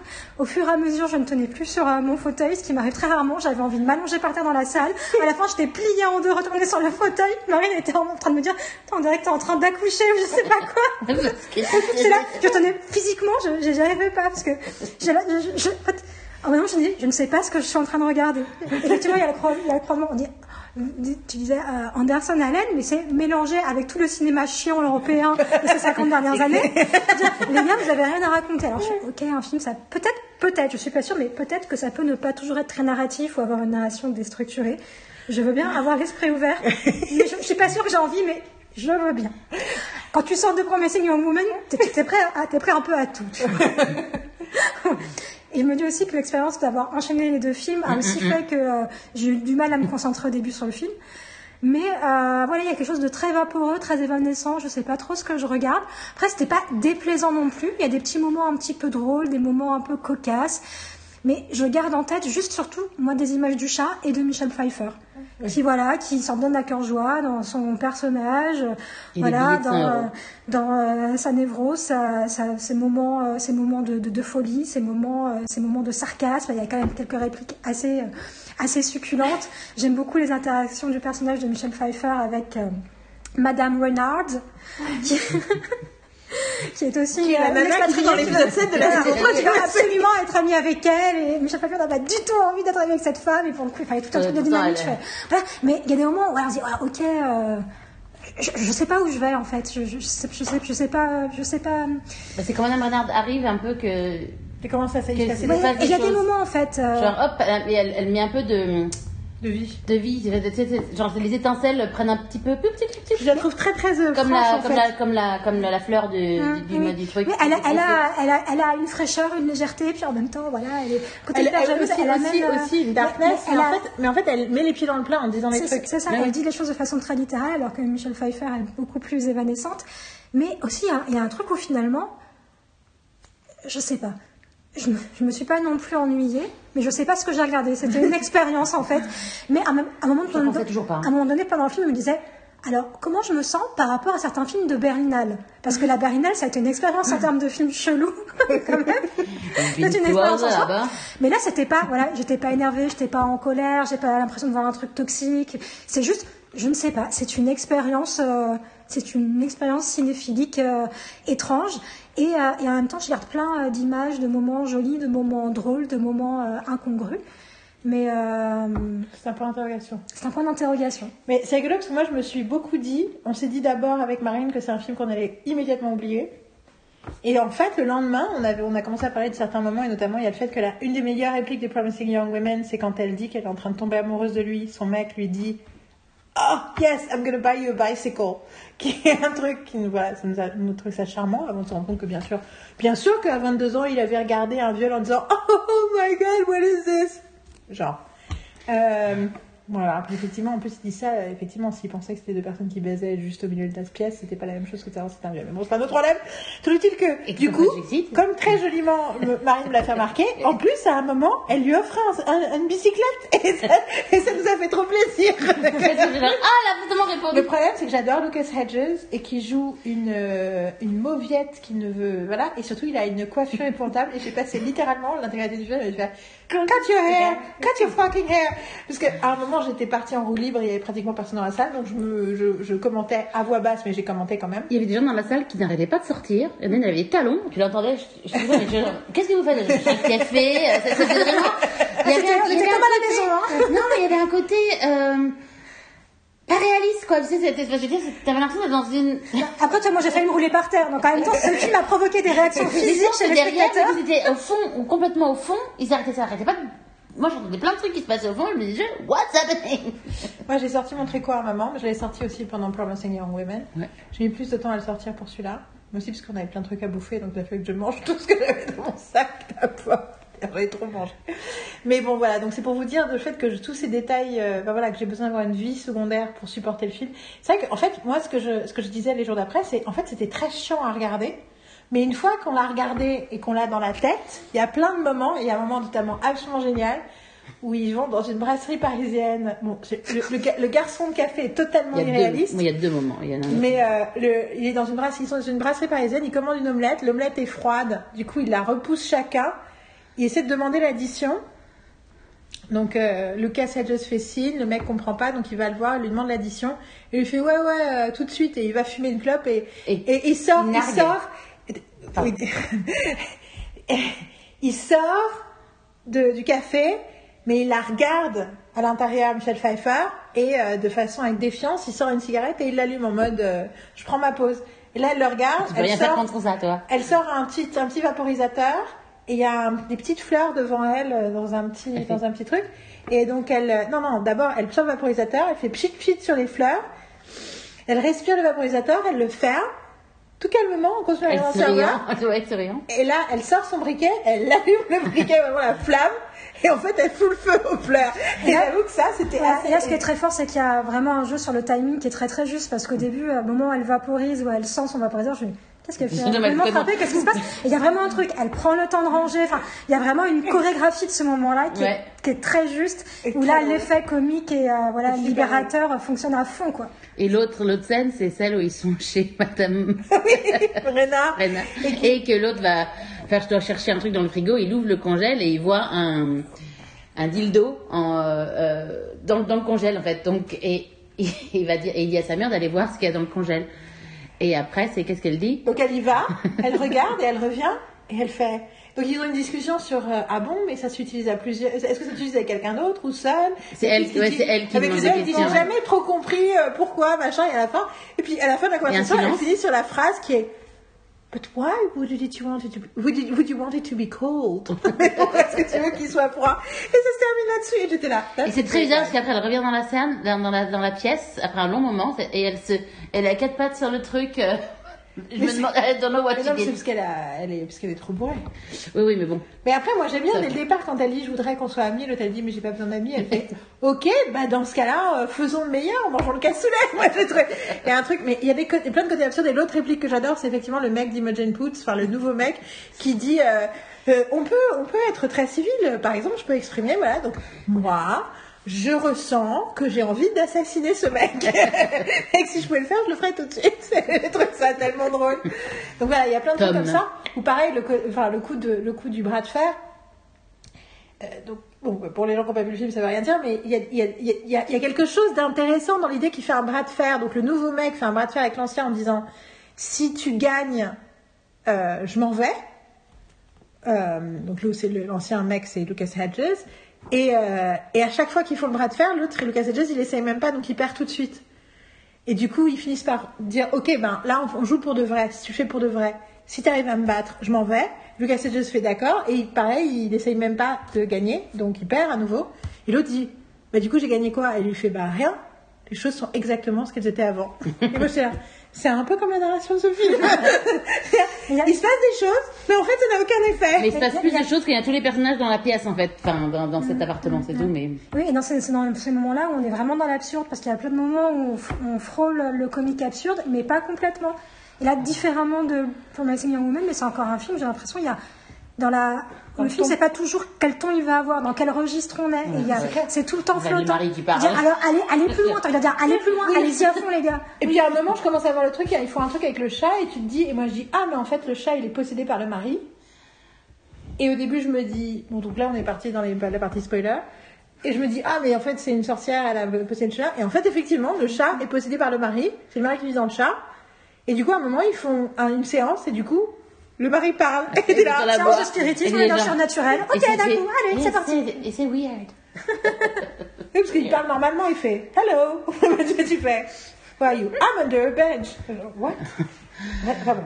Donc voilà, tout ça pour dire que ça n'a pas réussi à nous laver le cerveau. Je pense quand même qu'effectivement, de sortir de l'autre nous a pas mis dans un état ça a pas- d'esprit. ça pas aidé. On était euh, capable de, de, de, de- j'ai envie de dire, d'accueillir ce film. Bah, on aurait vu Su- Suicide Squad après, tu vois, peut-être que ça aurait donné le, le punch, un truc comme ça. Non, mais c'est fou d'ailleurs à quel point Suicide Squad, en plus on en parlait euh, à l'époque, euh, là on n'a pas le temps d'en parler, mais Suicide Squad, il y a tellement d'aspects qui sont. euh, où c'est du textbook. Enfin, justement, tu sens que c'est réfléchi, la place des femmes, la représentation des femmes, la représentation des personnes non blanches, que c'est un truc, tu vois, qui a une réflexion, que ils ont, ils y ont, ils y ont pensé, et pas juste d'une façon absurde, c'est pas juste Harley Quinn, c'est toutes les femmes, comment toutes les femmes sont représentées, comment il y a des gens de, de plein de corps, de, de, enfin tu le disais toi, Carole, plein de corps différents, de couleurs différentes, euh, que même dans le background, dans le machin, enfin c'est un truc, et tu te dis putain ils ont vraiment réfléchi à la question quoi.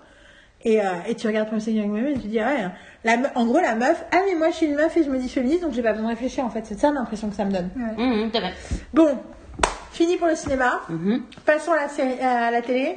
Donc effectivement, alors j'ai l'impression qu'on a vu cette conversation, on a essayé de recompo- recomposer tout à l'heure, euh, mais euh, il y a quelques semaines, on a fait une soirée série, on essayait de relancer toutes les séries euh, où on était en retard.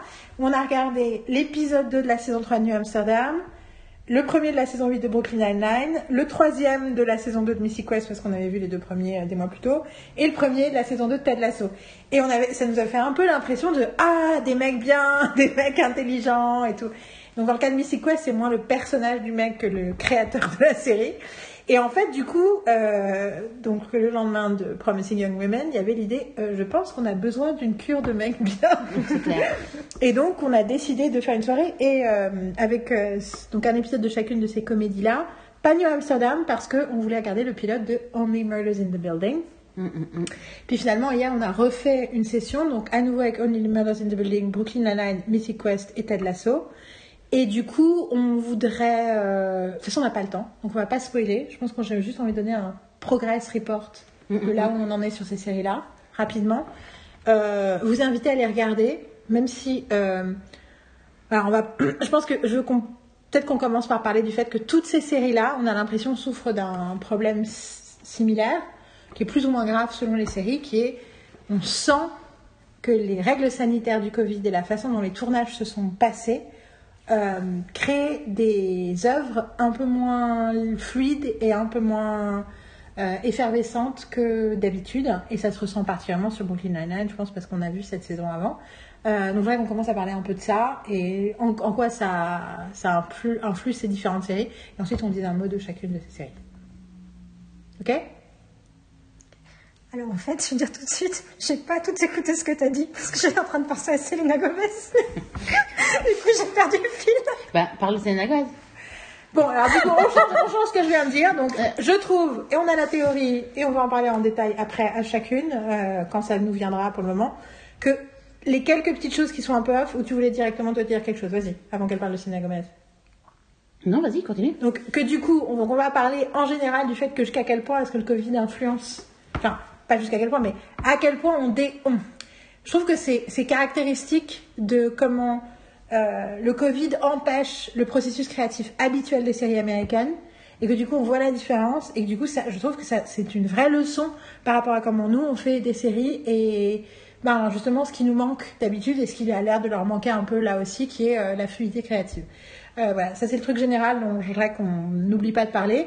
Mais parlons des quatre séries dans l'ordre sur cette page-là. Only Murders in the Building, go Only Murders in the Building, bah, moi, je suis encore en plein questionnement par rapport à cette série. Je suis séduite, séduite par plein d'aspects, mais j'ai du, du mal à, euh, à comprendre, sentir si j'aime le récit ou pas. Euh, et mon, ma préoccupation, c'est qu'en fait, j'ai un rapport très passionnel à Selena Gomez, que mon cœur de grande sœur a tout le temps envie de protéger Selena Gomez, de savoir tout ce qui lui arrive. Je suis très intéressée par plein d'aspects de sa vie, son parcours euh, personnel, humain, son, ses questionnements politiques et la façon dont elle évolue justement dans son rapport à la politique, les questions qu'elle se pose, ses, ses lectures, euh, la façon dont elle devient une, entrepreneuse euh, avec sa marque de maquillage Rare Beauty, Rare Beauty qui est une marque qui utilise des très très bons euh, produits en termes de qualité euh, de, et de ressources Je- et qui est très inclusive et qui Je, je vous invite à découvrir euh, le petit extrait sur Instagram de Seth Meyers qui teste les produits Rare Beauty avec Selena Gomez. qui applique du mascara avec ses... I didn't want to spoil it. C'est pour, ça que j'ai dit Après, qu'il on parle de maquillage, c'est pas... Oui, non, non, mais c'était parce que justement, bon, c'est pas grave. Mais l'idée, c'est que sur le compte de Late Night with Seth Meyers, il y a une vidéo de deux minutes avec Selena Gomez et où il teste les produits Rare Beauty. Et, euh, et voilà, donc pour résumer, je trouve que c'est une personne qui est intéressante par plein d'aspects, dans plein d'aspects de sa vie. Et du coup, ça, moi, ça colore ma, réception de la, série. Peut-être que c'est tant mieux, mais du coup, en fait, j'arrive pas vraiment à me faire confiance à moi-même sur ce que je ressens par rapport à la série pour l'instant. Le premier épisode, j'étais, je trouvais ça plaisant, mais j'étais un peu genre, Hmm, je trouve ça un peu bizarre dans la façon dont c'est construit, je sais pas quoi en penser. Le deuxième, j'ai été plus accrochée, on rentre dans le mystère et justement on découvre plus. J'ai la sensation de découvrir plus de choses sur le personnage incarné par Selena Gomez. Donc forcément, bah voilà, vous avez compris que j'ai envie de voir la suite, le 3. Mais je suis encore euh, un peu observatrice, quoi, on va dire. Marie? Euh, ben, j'ai bien aimé. Le truc, c'est que le, oui, donc le premier épisode m'a laissé un peu plus, euh, plus froide que le deuxième. C'est-à-dire que j'aime tous les, j'aime tous les acteurs, que ce soit Steve Martin, Martin Short ou Selena Gomez. Et euh, le trio, je trouve, marche très bien ensemble. Euh, sauf que effectivement, je sentais dans le premier épisode qu'ils étaient un peu off. Je le sens beaucoup, je le sens moins dans le deuxième surtout par rapport à Selena Gomez, parce que les autres, euh, enfin les deux sont, vu leur personnage et vu le personnage qu'ils incarnent, en fait, le côté off de Martin Short se- s'explique avec son personnage, en fait, je trouve que ça passe. Et euh, Steve Martin, et Steve. Martin, je le trouve pas si off que ça, en fait. Je le trouve assez euh, Steve Martin, quoi. Ouais. Genre, je le trouve euh, fidèle à lui-même, voilà. Et, et donc le deuxième épisode, vu qu'on apprend beaucoup plus sur le personnage de Selena Gomez, effectivement, je, le- donc, je, je la trouve un peu moins off, mais toujours un petit peu. Mais et donc ça, per- ça permet de rentrer plus dans le dans l'histoire. Et et ça m'intéresse. Je suis je suis contente de la tournure que ça prend en fait. Euh, je trouve ça intéressant. Euh, et ça donne envie de voir la suite. Après, je suis, je, quand vu tout ce qu'on regarde le même soir, ça fait, c'est la, c'est, c'est c'est celle que j'ai moins envie de voir en fait. Voilà. C'est pour ça qu'on commence par Donc c'est pour ça qu'on commence par celle-là, puis surtout, on, on- au début, j'avais, quand j'ai proposé qu'on le regarde en- avant à la place de Amsterdam, je pensais vraiment qu'on allait regarder que le pilote pour que ça nous déclenche l'envie de qu'on le regarde chacune de notre côté, parce qu'en fait, on a tellement de choses à, voir à chaque fois qu'on essaye de choisir. Il y a les séries qu'on voit ensemble, il y a celles qu'on commence ensemble et qu'on continue seul, quoi, parce qu'on peut pas se permettre, parce qu'il y a tellement, il y a quand même a lot of good TV, tu vois ce que je veux dire? Donc en gros, c'est euh, c'est pas facile de de voir tout voir ensemble, quoi. On est quand même assez busy, quoi, Mais euh, je trouve. Ben, du coup, moi, j'ai envie de dire, donc moi, Selena Gomez, j'ai un rapport moins passionnel que Carole, même si je l'aime beaucoup et je la suis beaucoup et j'aime beaucoup, euh, pour le coup, euh, son album Rare. Et j'ai très envie d'avoir aussi des produits Rare Beauty euh, parce que ceux de Carole sont très beaux. Et que, mais moi, je l'ai découvert dans Wizards of Waverly Place, donc la série de Disney quand elle était ado. Et moi, ça a été une claque quand j'ai découvert. Je me suis dit, mais qui est cette fille? Elle a, elle a un charisme, elle a un truc, elle a un peps. Et j'en ai revu, j'ai revu toute la première saison récemment euh, sur Disney+. Et il y a un truc, tu vois, elle a, elle juste, elle a un timing, un naturel. Et, et en fait, là, je le retrouve pas dans Only Murders in the Building. J'ai l'impression qu'elle est, qu'elle est un peu, mais je l'ai ressenti aussi dans l'interview avec Seth Meyers. Tu sens qu'il est gentil, qu'elle est contente d'être là, que tu vois que je pense que Seth Meyers c'est probablement un des plus gentils et des plus safe de tous les hosts. euh. J'ai l'impression qu'il met tout le monde à l'aise, quoi qu'il arrive. Mais tu sens quand même que la façon dont elle a de répondre, elle est pas, elle, est, elle, elle est un peu tétanisée en fait. Et je la sens tétanisée là aussi, et je trouve ça dommage parce que je sais la, la puissance qu'elle a. Oui, t'as pensé à ce Je pense à que surtout en plus, comme euh, dans l'année qui vient de passer, on a vu le, film de Woody Allen où elle est dedans, ça se passe à New York. Oui, et que nous, on et a quand tu, super. tu peux ouais. comparer par rapport à son personnage dedans, où elle a euh, beaucoup plus de dynamisme. excellent point. Parce que ce Woody Allen, en plus, moi, j'avais pas du tout envie de le voir. J'étais en mode, Hum, je sais pas. Et c'est toi qui m'avais oui, j'avais incité. dit, ouais, Et dit, merci hum. beaucoup parce qu'en fait, j'avais déjà un beaucoup aimé le film et elle, je l'avais trouvé Ouais, très très bien. juste. Et j'avais trouvé, très j'étais très, aussi, j'avais- Tim- euh, Timothée Chalamet m'avait aussi plu dans le film en fait. Oui, oui, et puis pour ceux qui se demandent, euh, oui, euh, oui, euh, we still like Woody Allen, et si vous voulez qu'on en parle, vous nous écrivez, on vous racontera, on vous expliquera pourquoi. Et Nous avons complètement conscience de tout ce que les gens disent, mais Et c'est quoi euh, le titre de ce film que j'ai complètement oublié? Rainy Day Oui, New York? voilà, ouais, ouais, c'est ça, ouais. Je savais qu'il y avait Rain, Rainy En plus, Day il y a l'autre nana aussi qui est géniale, l'actrice géniale. euh, C'est Fanning. C'est. Manning. Ah, qui est Ouais. incroyable dans ce film. Non, mais en fait, tout le monde est incroyable dans ce film. Parce qu'il y a toute la, toute la subplot avec le scénariste et le réalisateur taré. Ah, il y a l'autre, Schreiber, oui, dedans. c'est- complètement. Je pense que ça fait un paquet d'années que j'avais pas autant aimé un film de Woody Allen que celui-là. quoi. Ouais, Ouais, c'est- beaucoup, beaucoup en fait, quand je l'avais, quand je l'ai vu euh, à Paris en plus, euh, toute seule, je, je me suis dit, ah, que j'ai- je l'ai vu, je me suis dit, genre, ouh, c'est les Woody Allen que j'aime. C'est, euh, je, je, je, je ressens des choses que je n'ai pas ressenties depuis un petit moment, et c'est pour ça que je me suis dit, ah, faut absolument que je m'en profite. Et, je trouve qu'il y a un truc aussi incroyable dans ce film-là sur euh, le traitement euh, de la jeunesse. Je trouve que c'est hyper juste. C'est hyper surprenant. Puis il y a tout le truc avec la mère de, Chal- de Chalamet. Oui. Ouais. C'était- Non, c'est It's a Great Fucking Movie que personne n'a vu, euh, mais euh, et où Selena Gomez est totalement éclatante dedans. Euh, car, anyway, Voilà, et c'est- pour ça que je pense aussi qu'on est plus est- critique ouais. par rapport à la voir dans un, dans Parce un, sait dans une, comment elle peut être. dans- surtout ça se passe à New York. Ouais, c'est ça. Et là, dans Only, Only Murder, je trouve qu'elle a l'air pas, pas à l'aise avec son corps. Ça. Après, moi, j'ai des théories sur euh, l'état, l'état de, de Selena Non, en ce moment par rapport à des questions médicales, puisque voilà, elle est atteinte de lupus, qui est une maladie euh, chronique, euh, inflammatoire, et voilà, elle a eu plein d'étapes. De, c'est un vrai, un vrai parcours du combattant, et en ce moment, elle a, elle a pas l'air bien, quoi. Non, mais c'est ça. C'est exactement Donc je pense qu'il y a des, soit, des traitements, soit des choses. Soit... Après moi j'ai des, moi j'ai des, j'ai des, diagnostics sur ton état, mais j'ai pas rentré, j'ai pas rentré là-dedans. Mais mais voilà, je pense que ça joue. la même chose à Je pense que ça joue et on peut pas, on peut pas oublier cet, euh, cet élément-là et on sent Puis qu'elle est bon, pas la pandémie. I mean, euh, soyons, soyons, euh, soyons clairs, hein, c'est un terrible time for everybody, donc euh, c'est, enfin voilà, le, le ju- on n'est pas dans le jugement, on est, je pense qu'on est plus dans la réflexion pour avoir conscience de ce qu'on voit et enfin de, de donner le, propre, le contexte approprié à ce qu'on regarde. Je pense que la pandémie et les séries qui ont été tournées là depuis la, la reprise des tournages pendant la pandémie nous a fait prendre conscience, enfin nous on en avait déjà conscience depuis toujours, mais fait prendre conscience potentiellement de l'humanité des gens qui font des séries et qui font des films. Simplement, Ce sont des, des êtres humains. Donc la fatigue, la peur, les angoisses que tout le monde peut avoir dans n'importe quel euh, quotidien sont là et les, les séries qu'on voit en ce moment en portent la trace. quoi. Et et il y a l'autre question, euh, je suis désolée, hein, j'avais dit que j'allais tousser. Il y a l'autre question qui se pose pour moi pour cette série qui est, c'est un truc créé par Fogelman. Ah oui. Et donc Dan Fogelman, ben en plus j'avais j'avais jamais zappé Pitch, mais euh, il a créé The Neighbors, la sitcom que j'aime énormément. Il a créé Galavant que j'adore, que je regarde tous les ans. Donc c'est il y a deux saisons, mais j'adore cette série. Il a créé Pitch, dont j'ai regardé que 7 épisodes sur 10. Désolée, mon truc a craqué. Euh, Marine déteste ça. Euh, Pitch, qui était une série avec Marc-Paul Gosselaar et une nana absolument fabuleuse dont j'ai oublié le nom. Euh, que euh, dont Marine a vu les 10 épisodes et moi j'ai vu que 7 épisodes mais on avait adoré ce truc là sur la première femme qui rentre dans une équipe de baseball euh, masculine et euh, et c'était super et du coup je- et il a fait This Is Us qui est une série avec que- enfin que je trouve extrêmement problématique dans son écriture je Kelly trouve- Bunbury. Callie Bunbury. Bunbury elle a fait d'autres choses depuis? Écoute, Kelly Bunbury. Euh, When They See Us, elle est dedans. ah je l'ai pas vu Big Sky. Ah bah oui, c'est elle. oh my god.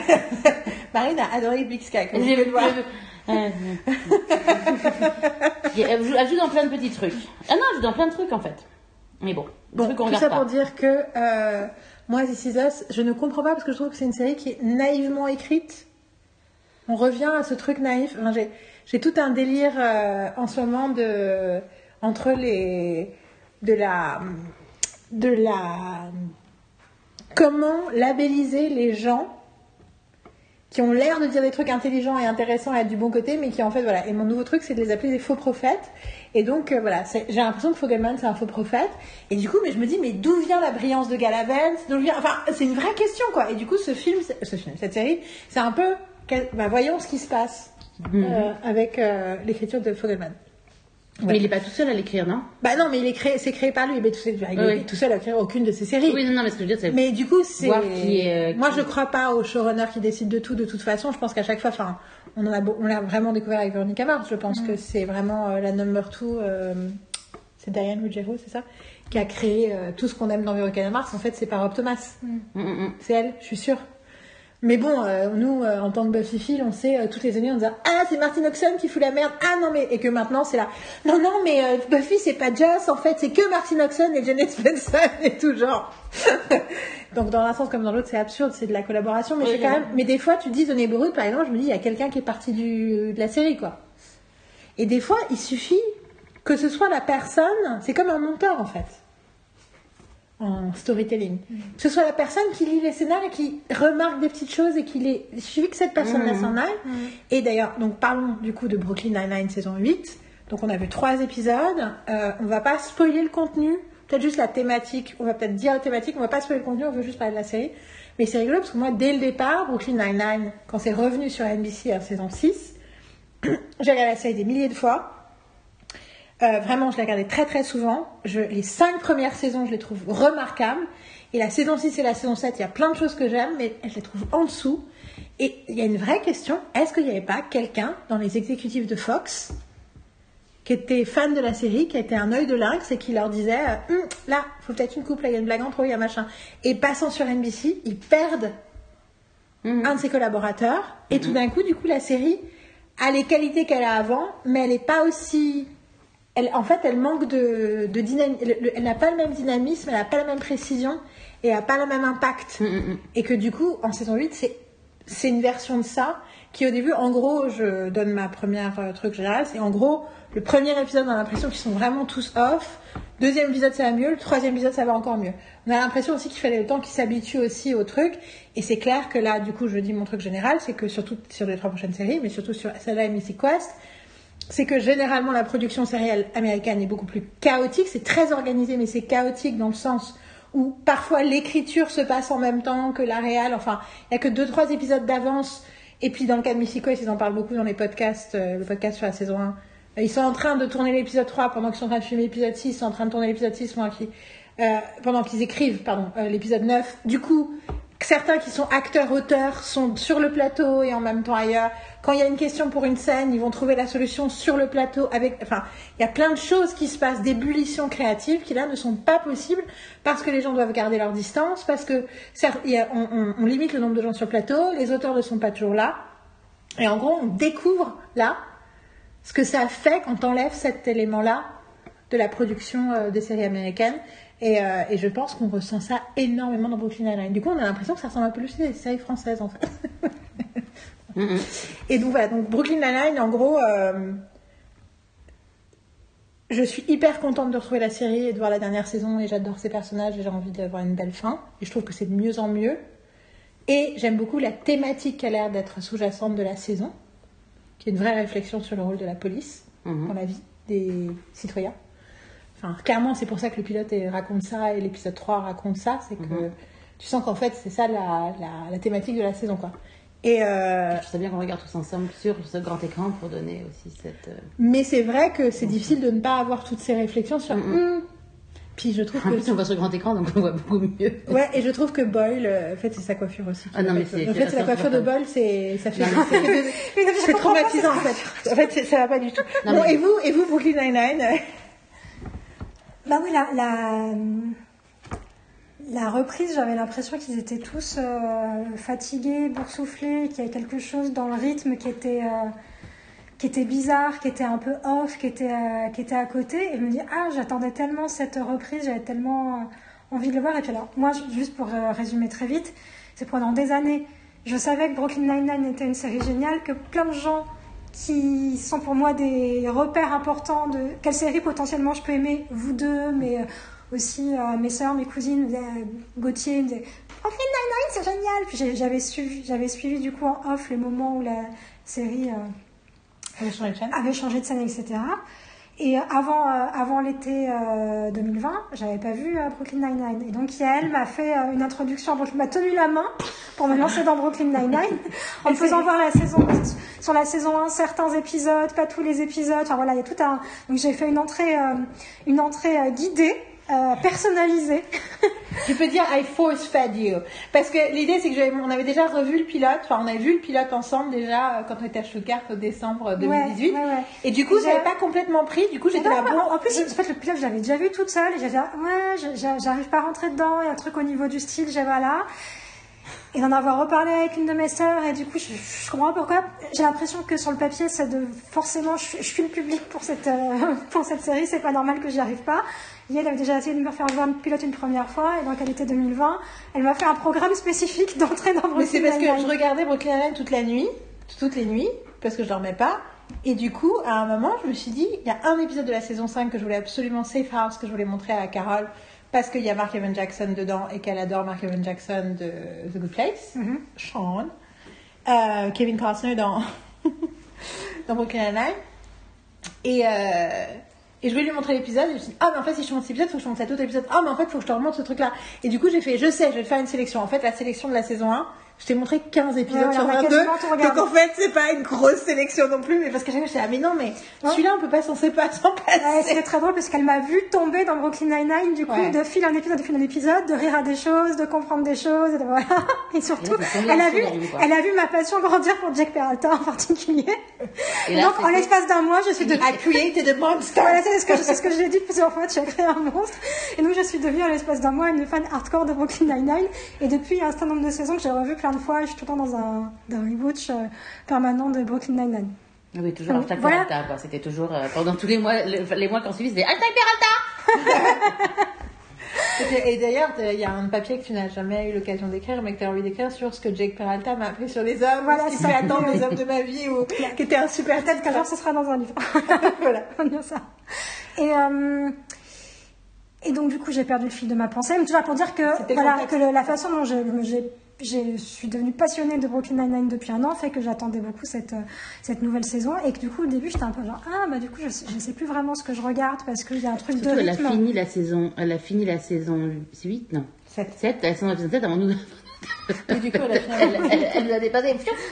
Et moi, j'ai fini finalement, moi j'étais vachement en retard. Je l'ai fini aussi avant toi. Parce que je me suis remis. Euh, Moi, j'avais, j'avais suivi au fur et à mesure quand ça avait commencé, et les trois derniers épisodes, je les ai pas vus pendant, euh, je sais pas, un an. Il a tout doublé et voilà. Et du coup, long story short, j'étais déstabilisée par le premier épisode en termes de rythme, de timing comique. Je savais pas trop si c'était au niveau du jeu, au niveau du montage, au niveau de la construction du scénario, etc. Là, Hmm, c'est plus, c'est plus comme avant. Mais en fait, euh, arrivé épisode 2, épisode 3, je trouve qu'on retrouve, euh, on retrouve le rythme, on retrouve l'essence de, de la série et qu'en fait, je me dis, enfin, c'est des conversations qu'on a eues aussi ensemble après, que euh, bah, il fallait aussi qu'ils retrouvent leur marque dans un contexte qui est hyper différent. Qu'en fait, c'est des conditions hyper dures de, de, de travail, de travailler en temps de Covid, de retirer son masque juste avant les prises, le remettre, toutes les questions de euh, distanciation sociale avec qui on n'est pas distancé, de faire des tests je ne sais combien de fois dans une semaine, d'être en quarantaine avant, après un épisode. Enfin, c'est hyper lourd en termes de protocole, comme ça l'est dans plein d'autres métiers. Il ne faut pas qu'on perde de vue que oui, les séries qu'on regarde sont soumises à plein de protocoles comme plein d'autres euh, secteurs d'activité et que ça change la façon de travailler et qu'en plus, ils ont tous dans les pattes euh, un an et demi de pandémie avec tout le stress, les angoisses, ils ont pu être malades, des enfin, mine de rien, Beaucoup on de est chargé, on est à beaucoup, Beaucoup de, de pertes, toute la communauté créative de New York. Il y a beaucoup de gens qui sont morts à New York, donc il y a beaucoup de gens dans le monde créatif new-yorkais qui est mort, et donc beaucoup tous de ces gens-là, ouais. Donc à retourner sur des plateaux dans ce contexte-là, c'est hyper dur euh, psychologiquement, physiquement, et, que c'est là, c'est une charge qui est, qui est permanente. Donc ouais, le spectacle continue, on se remet à faire des séries, puis il faut bien travailler, on en parlait euh, ensemble l'autre fois. Enfin voilà, il faut aussi, euh, Ils le faut font aussi aussi pour, travailler parce que pour ceux qui n'ont pas d'argent aussi. ceux qui ont Les équipes techniques, c'est pas des gens qui ont les les... petites mains qui ont besoin de travailler, qui ont qui peuvent pas vivre sur leurs économies quoi. Euh, et en même temps, je trouve que du coup, ce- on ressent ça, on ressent la présence en fait euh, de, de, la, de la pandémie dans, dans les épisodes. Et en même temps, je trouve ça beau que, euh, que ben, cette série, et pas, cette, pas que cette série, c'est vrai pour d'autres, porte la trace de cette année particulière, mais de façon. de cette période particulière, pas que cette année, mais un petit peu en sous-texte en fait. Et Mhm. que voilà, et que les gens qui font des. tous ces gens qui participent à créer des séries, euh, quelle que soit leur place dans, le projet, dans la démarche artistique et technique du début à la fin de la chaîne, euh, ben, sont aussi affectés par ce qui se passe. Donc tout ça, euh, ces œuvres-là en portent la trace. Moi, je suis d'accord avec tout ce que vous avez dit, donc j'ai pas vraiment grand chose à rajouter, à part que je ressens moins le. euh, sur, les, sur les nanas en. Je trouve que les nanas, leur jeu reste très. Très fidèle à comment elles ont toujours joué en fait. Elles sont très. euh, je trouve qu'elles ont un dynamisme qui est euh, beaucoup plus euh, présent que, que les mecs en fait. Tu sens que les mecs sont plus fatigués que les nanas en fait. Il y a, il y a quelque chose. euh, alors peut-être, je ne sais pas, hein, je. C'est parce que je sais pas. Enfin, je, non, je, je sais pas. Je sais pas vraiment pourquoi. Moi, Mais je en me dis que c'est parce que les nanas sont habituées avec de la recharge mentale. Ouais, elles ont toutes les deux eu des enfants, Oui, donc elles ont une autre fatigue. J'allais dire, j'allais dire ça, mais je veux dire pendant la pandémie, euh, je, je pense, je, je veux pas dire que les femmes se sont plus occupées des hommes que Bah, les hommes. Tu veux dire statistiquement, c'est ce que c'est ce que le monde entier prouve. hein. Oui, je suis pas oui. sûre dans ces, je suis Mais pas sûre dans ces dire- familles-là, mais Mais statistiquement, ce après, que- effectivement, c'est des. Enfin, je veux dire, Rosa, elle est, elle est. Elle vient d'avoir un bébé. Non, mais elle l'a eu après. Elle vient de l'avoir. Elle vient d'avoir le bébé. Voilà, donc elle est enceinte. Parce que je- donc elle été enceinte Elle- elle a- dans cette période, tu vois. Elle était a eu un. bouleversement Tu veux dire qu'elle, elle a eu un petit bébé. Covid, c'est ça Euh, Et donc, euh, en tout cas, je les trouve. euh, je les trouve, je les trouve, je les trouve fidèles à elles-mêmes en fait. C'est c'est vrai que c'est plus, c'est plus les hommes. En plus, comme il y a moins de nanas, il y en a, enfin, il y en a que deux en fait dans tout, dans tout le cast, vu que Chelsea, Chelsea Peretti est partie. Mais et donc ouais, donc j'étais, je sais pas, ça m'a fait plaisir en fait, un peu. Mais effectivement, je suis, je suis aussi contente de voir, euh, de voir que la pandémie est là quoi. Ça, ça, ça rend le, ça rend aussi, ça rend aussi euh, notre amour pour ces séries. euh, ça nous, enfin, ça donne un côté humain en fait. On a traversé. Et en gros, on est ouais, et ça fait partie de nous. C'est On n'a pas arrêté d'en parler hein, cette année. Toute cette année, on n'a pas fait de podcast. De... Moi, j'ai presque pas regardé de séries, euh, je suis, enfin, de séries modernes. J'ai regardé, re-regardé plein de choses et j'ai vu des vieilles séries des années 80, 90, enfin 70, 80 surtout, beaucoup 80. Euh, et beaucoup, beaucoup, beaucoup, beaucoup, beaucoup, beaucoup de Hallmark. oui, je confirme. Et moi Et aussi. euh, tout, tout, tout la production Hallmark de ces trois dernières années, je pense qu'on les a regardées. Euh, et, et toi, tu as commencé certaines séries avant moi, euh, donc des séries plus traditionnelles, euh, tu vois, de CBS et compagnie. Et c'était le truc que tu me disais, c'était est-ce que le, on voit le Covid ou pas? Et c'était vraiment un critère de sélection. Et c'est vrai que moi, enfin, quand, quand les séries ont recommencé il y a un an, et que j'en entendais parler, l'idée qu'on puisse faire des séries où on montrait pas le Covid, ça me dérangeait fondamentalement. Finalement, on a vu la dernière saison de Mom qu'on a adorée, et pour le coup, ça m'a pas dérangé que le Covid soit pas dedans. J'ai trouvé que eux, ils sont, sont bien sentis. Bon, après, ils ont assez d'autres trucs, ré- ils ont d'autres trucs réalistes euh, Ils pas à raconter, enfin tu vois sur la réalité de humaine à raconter, mais euh, mais je pense que c'est une question effectivement de les nanas sont plus habituées au-delà d'avoir des enfants à avoir une plus grande charge mentale, y compris quand t'es comme enfin tu vois il y a tout le truc où quand elles ont elles ont été castées pour le rôle les deux nanas vu qu'elles étaient les deux elles se sont appelées pour dire ok toi tu prends les cheveux tu, tu te mets t'as les cheveux bouclés moi je vais me lisser les cheveux. Si on a la même euh, coiffure ils vont pas nous garder toutes les deux euh. enfin tu vois donc ça c'est c'est quand même c'est quand même avec cette logique qu'elles entrent dans la série.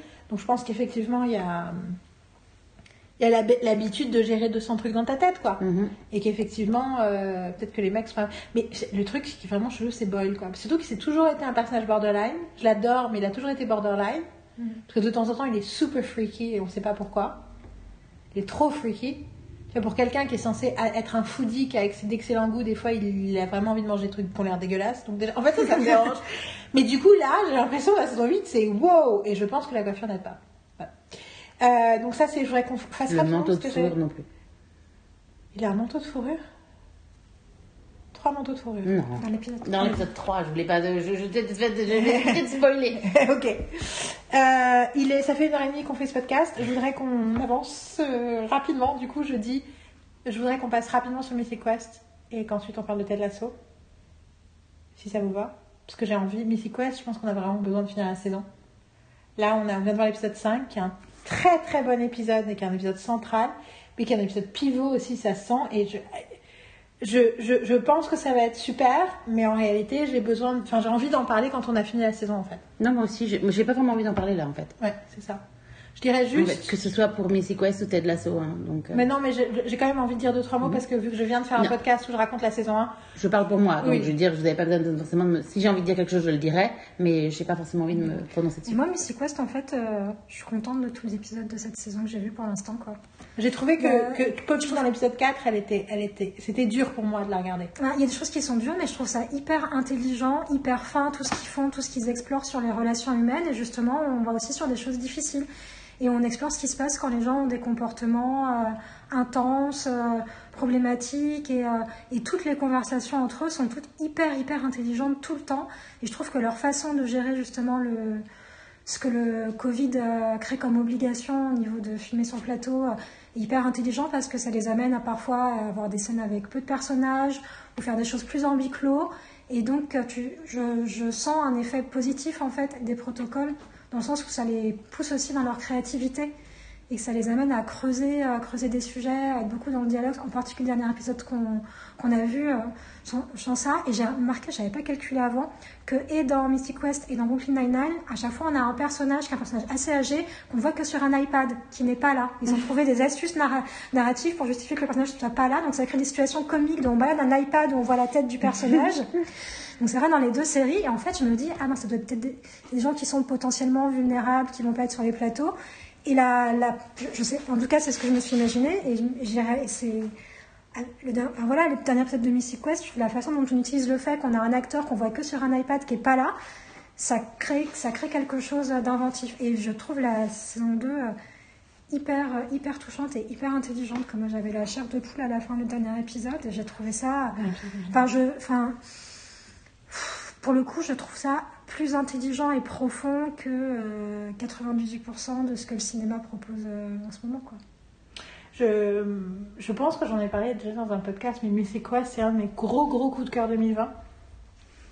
Vraiment, j'adore cette, cette, la saison 1 et en fait, j'aime beaucoup la saison 2 aussi. Euh, et je vous On invite a parlé à. dans l'épisode de la semaine de la d'avant. Ouais, mais après, il y en a plus deux. Il y a deux numéros que j'ai jamais mis en ligne. Ah donc, oui, euh, mais c'est les derniers qu'on a fait ensemble. Pour... On racontait ce qu'on avait fait.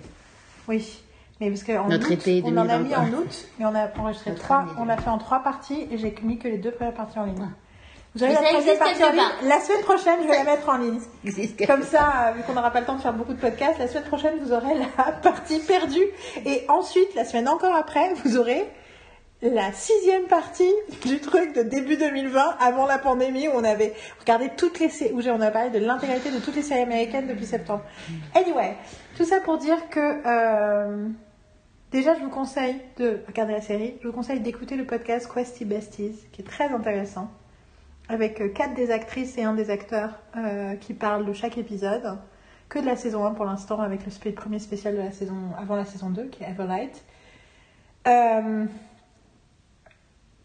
je pense que moi, je, suis sur le qui-vive parce que Twin a écrit sur Instagram il y a je ne sais combien de temps, juste après l'épisode 4, qu'il avait trouvé tous les qu'il trouvait la saison 2 épouvantable et que tous les personnages étaient détestables et ça m'a vachement, enfin ça m'a vachement euh, bloqué et d'ailleurs euh, Thibaut aussi ça l'a bloqué pour regarder la suite. Et du coup, je suis tout le temps en train d'essayer. Enfin, tu vois, c'est le fameux truc que j'essayais d'expliquer à Thibaut justement, euh, mon petit frère après euh, que le spoiler, c'était pas spécialement tu me racontes un truc qui va se passer en fait. C'est que tu, c'est quelqu'un me raconte son impression d'un film ou d'une série, et je passe le film et la série à penser et essayer de recomposer cette impression. Et j'ar- j'arrive pas à avoir la mienne en fait, enfin, ou j'ai du mal à avoir la mienne. Euh, et du, en tout cas, il y a des interférences. Et donc là, ça me fait un peu ça, mais effectivement, il y a énormément de choses que j'aime. Euh, et j'ai- vraiment envie de voir où ça va. Et en fait, je leur fais confiance. Et je suis surtout, en écoutant le podcast, encore plus complètement fanatique de Rob McElhenney et notamment de sa politique avec euh, les artistes féminins. voilà, c'est un des trucs que tu entends dans Quoi c'est bêtise, comment il les, il les met en valeur, comment il les, enfin comment il a euh, littéralement forcé sa petite sœur à devenir scénariste euh, pour écrire un des le meilleur épisode de la saison 1 euh, alors qu'elle était dans l'auto-sabotage permanent de ses propres projets. Enfin, elle écrivait des livres, mais il y avait un peu côté mais non, c'est pas pour moi, machin. Euh, la façon dont il a fait d'une des actrices une writer, dont la façon dont il a fait de Megan Gans, qui était juste ce scénariste, la co-créatrice, euh, en milieu de saison 1, parce qu'il, bah, en gros, parce qu'il considérait que c'était juste et faire. Et du coup, euh, qui fait qu'une phrase de l'épisode 4, euh, quand il dit Helping women is exhausting, euh, prend toute une autre dimension. Et puis pour euh, être quelqu'un qui est formatrice référente, je peux vous confirmer que c'est parfois très difficile d'aider les femmes. Euh, effectivement, elles sont le, le conditionnement à l'autosabotage est assez impressionnant. Euh, voilà. Et du coup, je, pour, toutes, pour toutes ces raisons-là, euh, c'est une série remarquable et j'ai envie de continuer. Voilà. Et du coup, Ted Lasso, bah, du coup, vous- donc effectivement, on a regardé 2, 3, 4 euh, depuis que j'ai fait le podcast que j'ai mis en ligne euh, mercredi sur la saison 1. Et euh, quel bonheur cette série. Quel bonheur. J'ai l'impression que Jason Sudeikis c'est un peu. euh, J'ai l'impression qu'il est pas, enfin qu'il a une énergie beaucoup plus chaotique dans la saison 2 qu'il avait dans la saison 1. Après, je trouve que tout le reste du podcast est incroyable. Puis juste, en fait, il y a juste un truc, ça fait tellement du bien cette série que c'est difficile même. Là, là, je me rends compte que hier, c'était presque difficile de juger des épisodes, tellement j'étais juste heureuse de regarder les épisodes et de recevoir ce, ce- ce- ce- ce- cet apport positif, bénéfice, et puis sain, quoi.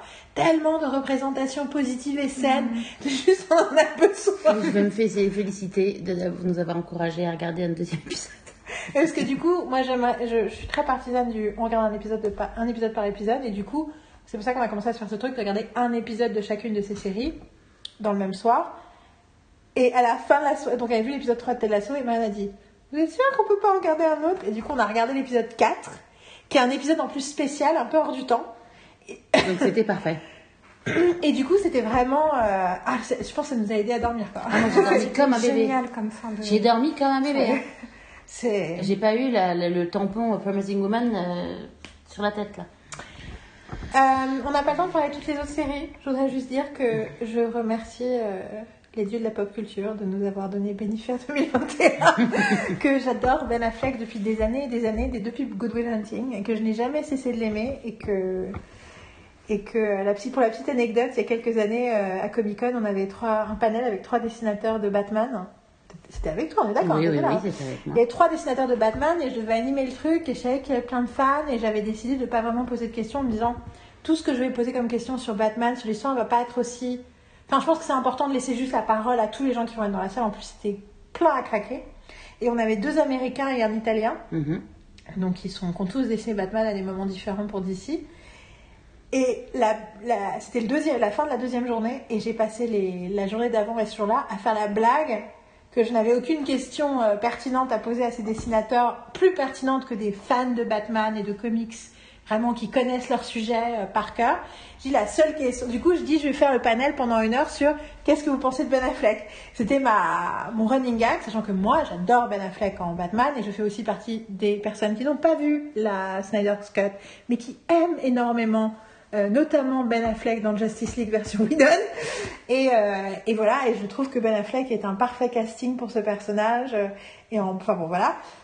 Et ce qui était génial, c'est quand quelqu'un a fini, au début, ils ont on leur a parlé des films de super-héros, ils ont dit, bah nous, les films de super-héros, ça nous intéresse pas vraiment, parce qu'on vient des comics, donc quand on va au cinéma, voir une version édulcorée de ce qu'on voit dans les comics, c'est pas vraiment euh, notre cam. Mais quand la question, et puis il n'y a pas vraiment eu de film Batman qui a vraiment réussi à être comme devait être Batman. Et quelqu'un repose la question, d'accord, mais malgré tout, parmi les gens qui ont incarné Batman, qui est le meilleur? Et les deux Américains, qui sont vraiment les vieux de la vieille, comique, euh, fans, machin, euh, euh, tu vois, des spécialistes et tout, qui ont dit Ben Affleck. Et je ai dit, ouais, je suis d'accord, Ben Affleck. Et moi, j'étais là, oh, thank God, thank you. Et tu voyais la salle de français, geek français, qui était là. Hein? Et, euh, et du coup, ils ont expliqué c'est la personne qui l'incarne le mieux, un vieux Batman. D'ailleurs, il paraît qu'il va faire un Batman euh, en huis clos, qui va revenir à Batman détective, qui va réaliser. Ce serait génial, ce serait un super film. Et moi, j'étais juste là. Thank you. C'est un peu comme Taylor Swift, tu sais, où tout le monde dit du mal de Taylor Swift. J'ai souvent parler avec des musiciens. Et que les musiciens sont tous fans parce qu'ils voient que voilà. Et donc du coup tout ça pour dire que mon amour de Ben Affleck euh, cherche Hassan Ménage dans son spectacle aussi par la moment de Ben Affleck comme euh, euh, This Beautiful White Superhero euh, à cause d'un truc qu'il a dit dans une émission euh, contre l'islamophobie de Bill Maher et c'est voilà. Donc il y a tous ces petites nuggets de bon je ne suis pas la seule à adorer Ben Affleck et là tout d'un coup depuis six mois enfin le monde a compris à travers le regard de Jello que Ben Affleck est absolument incroyable. Et euh, Je précise que je n'ai jamais été la seule. Hein. Cette maison, nous sommes tous des fans de Ben. Affleck. Oui, Euh, c'est toi, tu le considères comme ton mari, c'est une chose. Mais euh.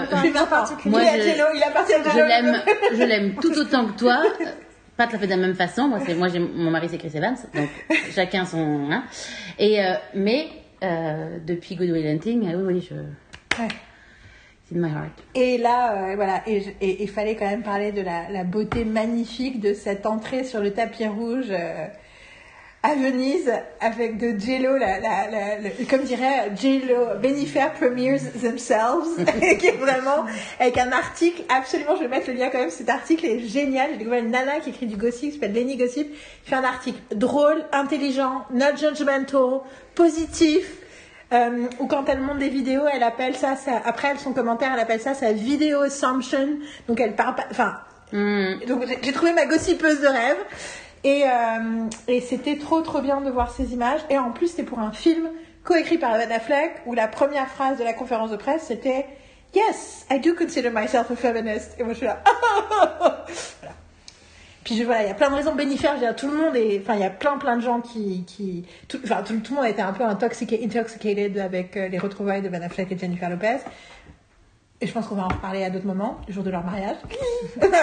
Pardon. Sorry. Ah oui, et le truc aussi qu'on a appris, Un truc a- faut dire que là, sur le tapis rouge de la Mostra de Venise, euh, Jennifer Lopez portait une robe euh, blanche, euh, euh, forme sirène qui met à ravir toutes ses formes, hyper décolletée, avec des très beaux strass. La robe est incroyable, elle est magnifiquement belle.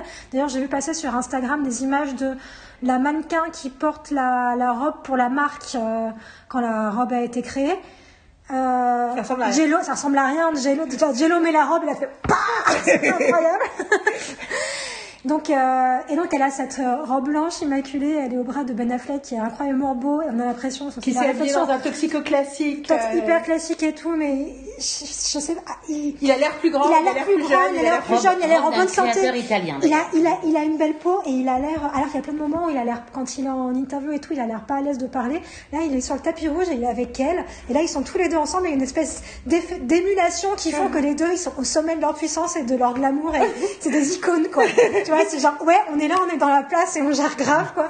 On a du plaisir. Et ils se regardent et ils s'embrassent et ils éclatent de rire et tout. C'est, en même temps, voilà, il y a un milliard de gens qui nous photographient. On est juste grave naturel. Mais en même temps, on est grave classe et on porte trop bien les fringues de marque. Et, et, Et, et donc, tu as trouvé dans un article que la date de ce tapis rouge, c'est pas n'importe quelle date, c'est une date anniversaire très particulière. c'est les 18 ans de l'annulation de leur mariage. Ils étaient censés se 18 ans, marier le 14 septembre 2003, euh, 2003. Oui, 2003.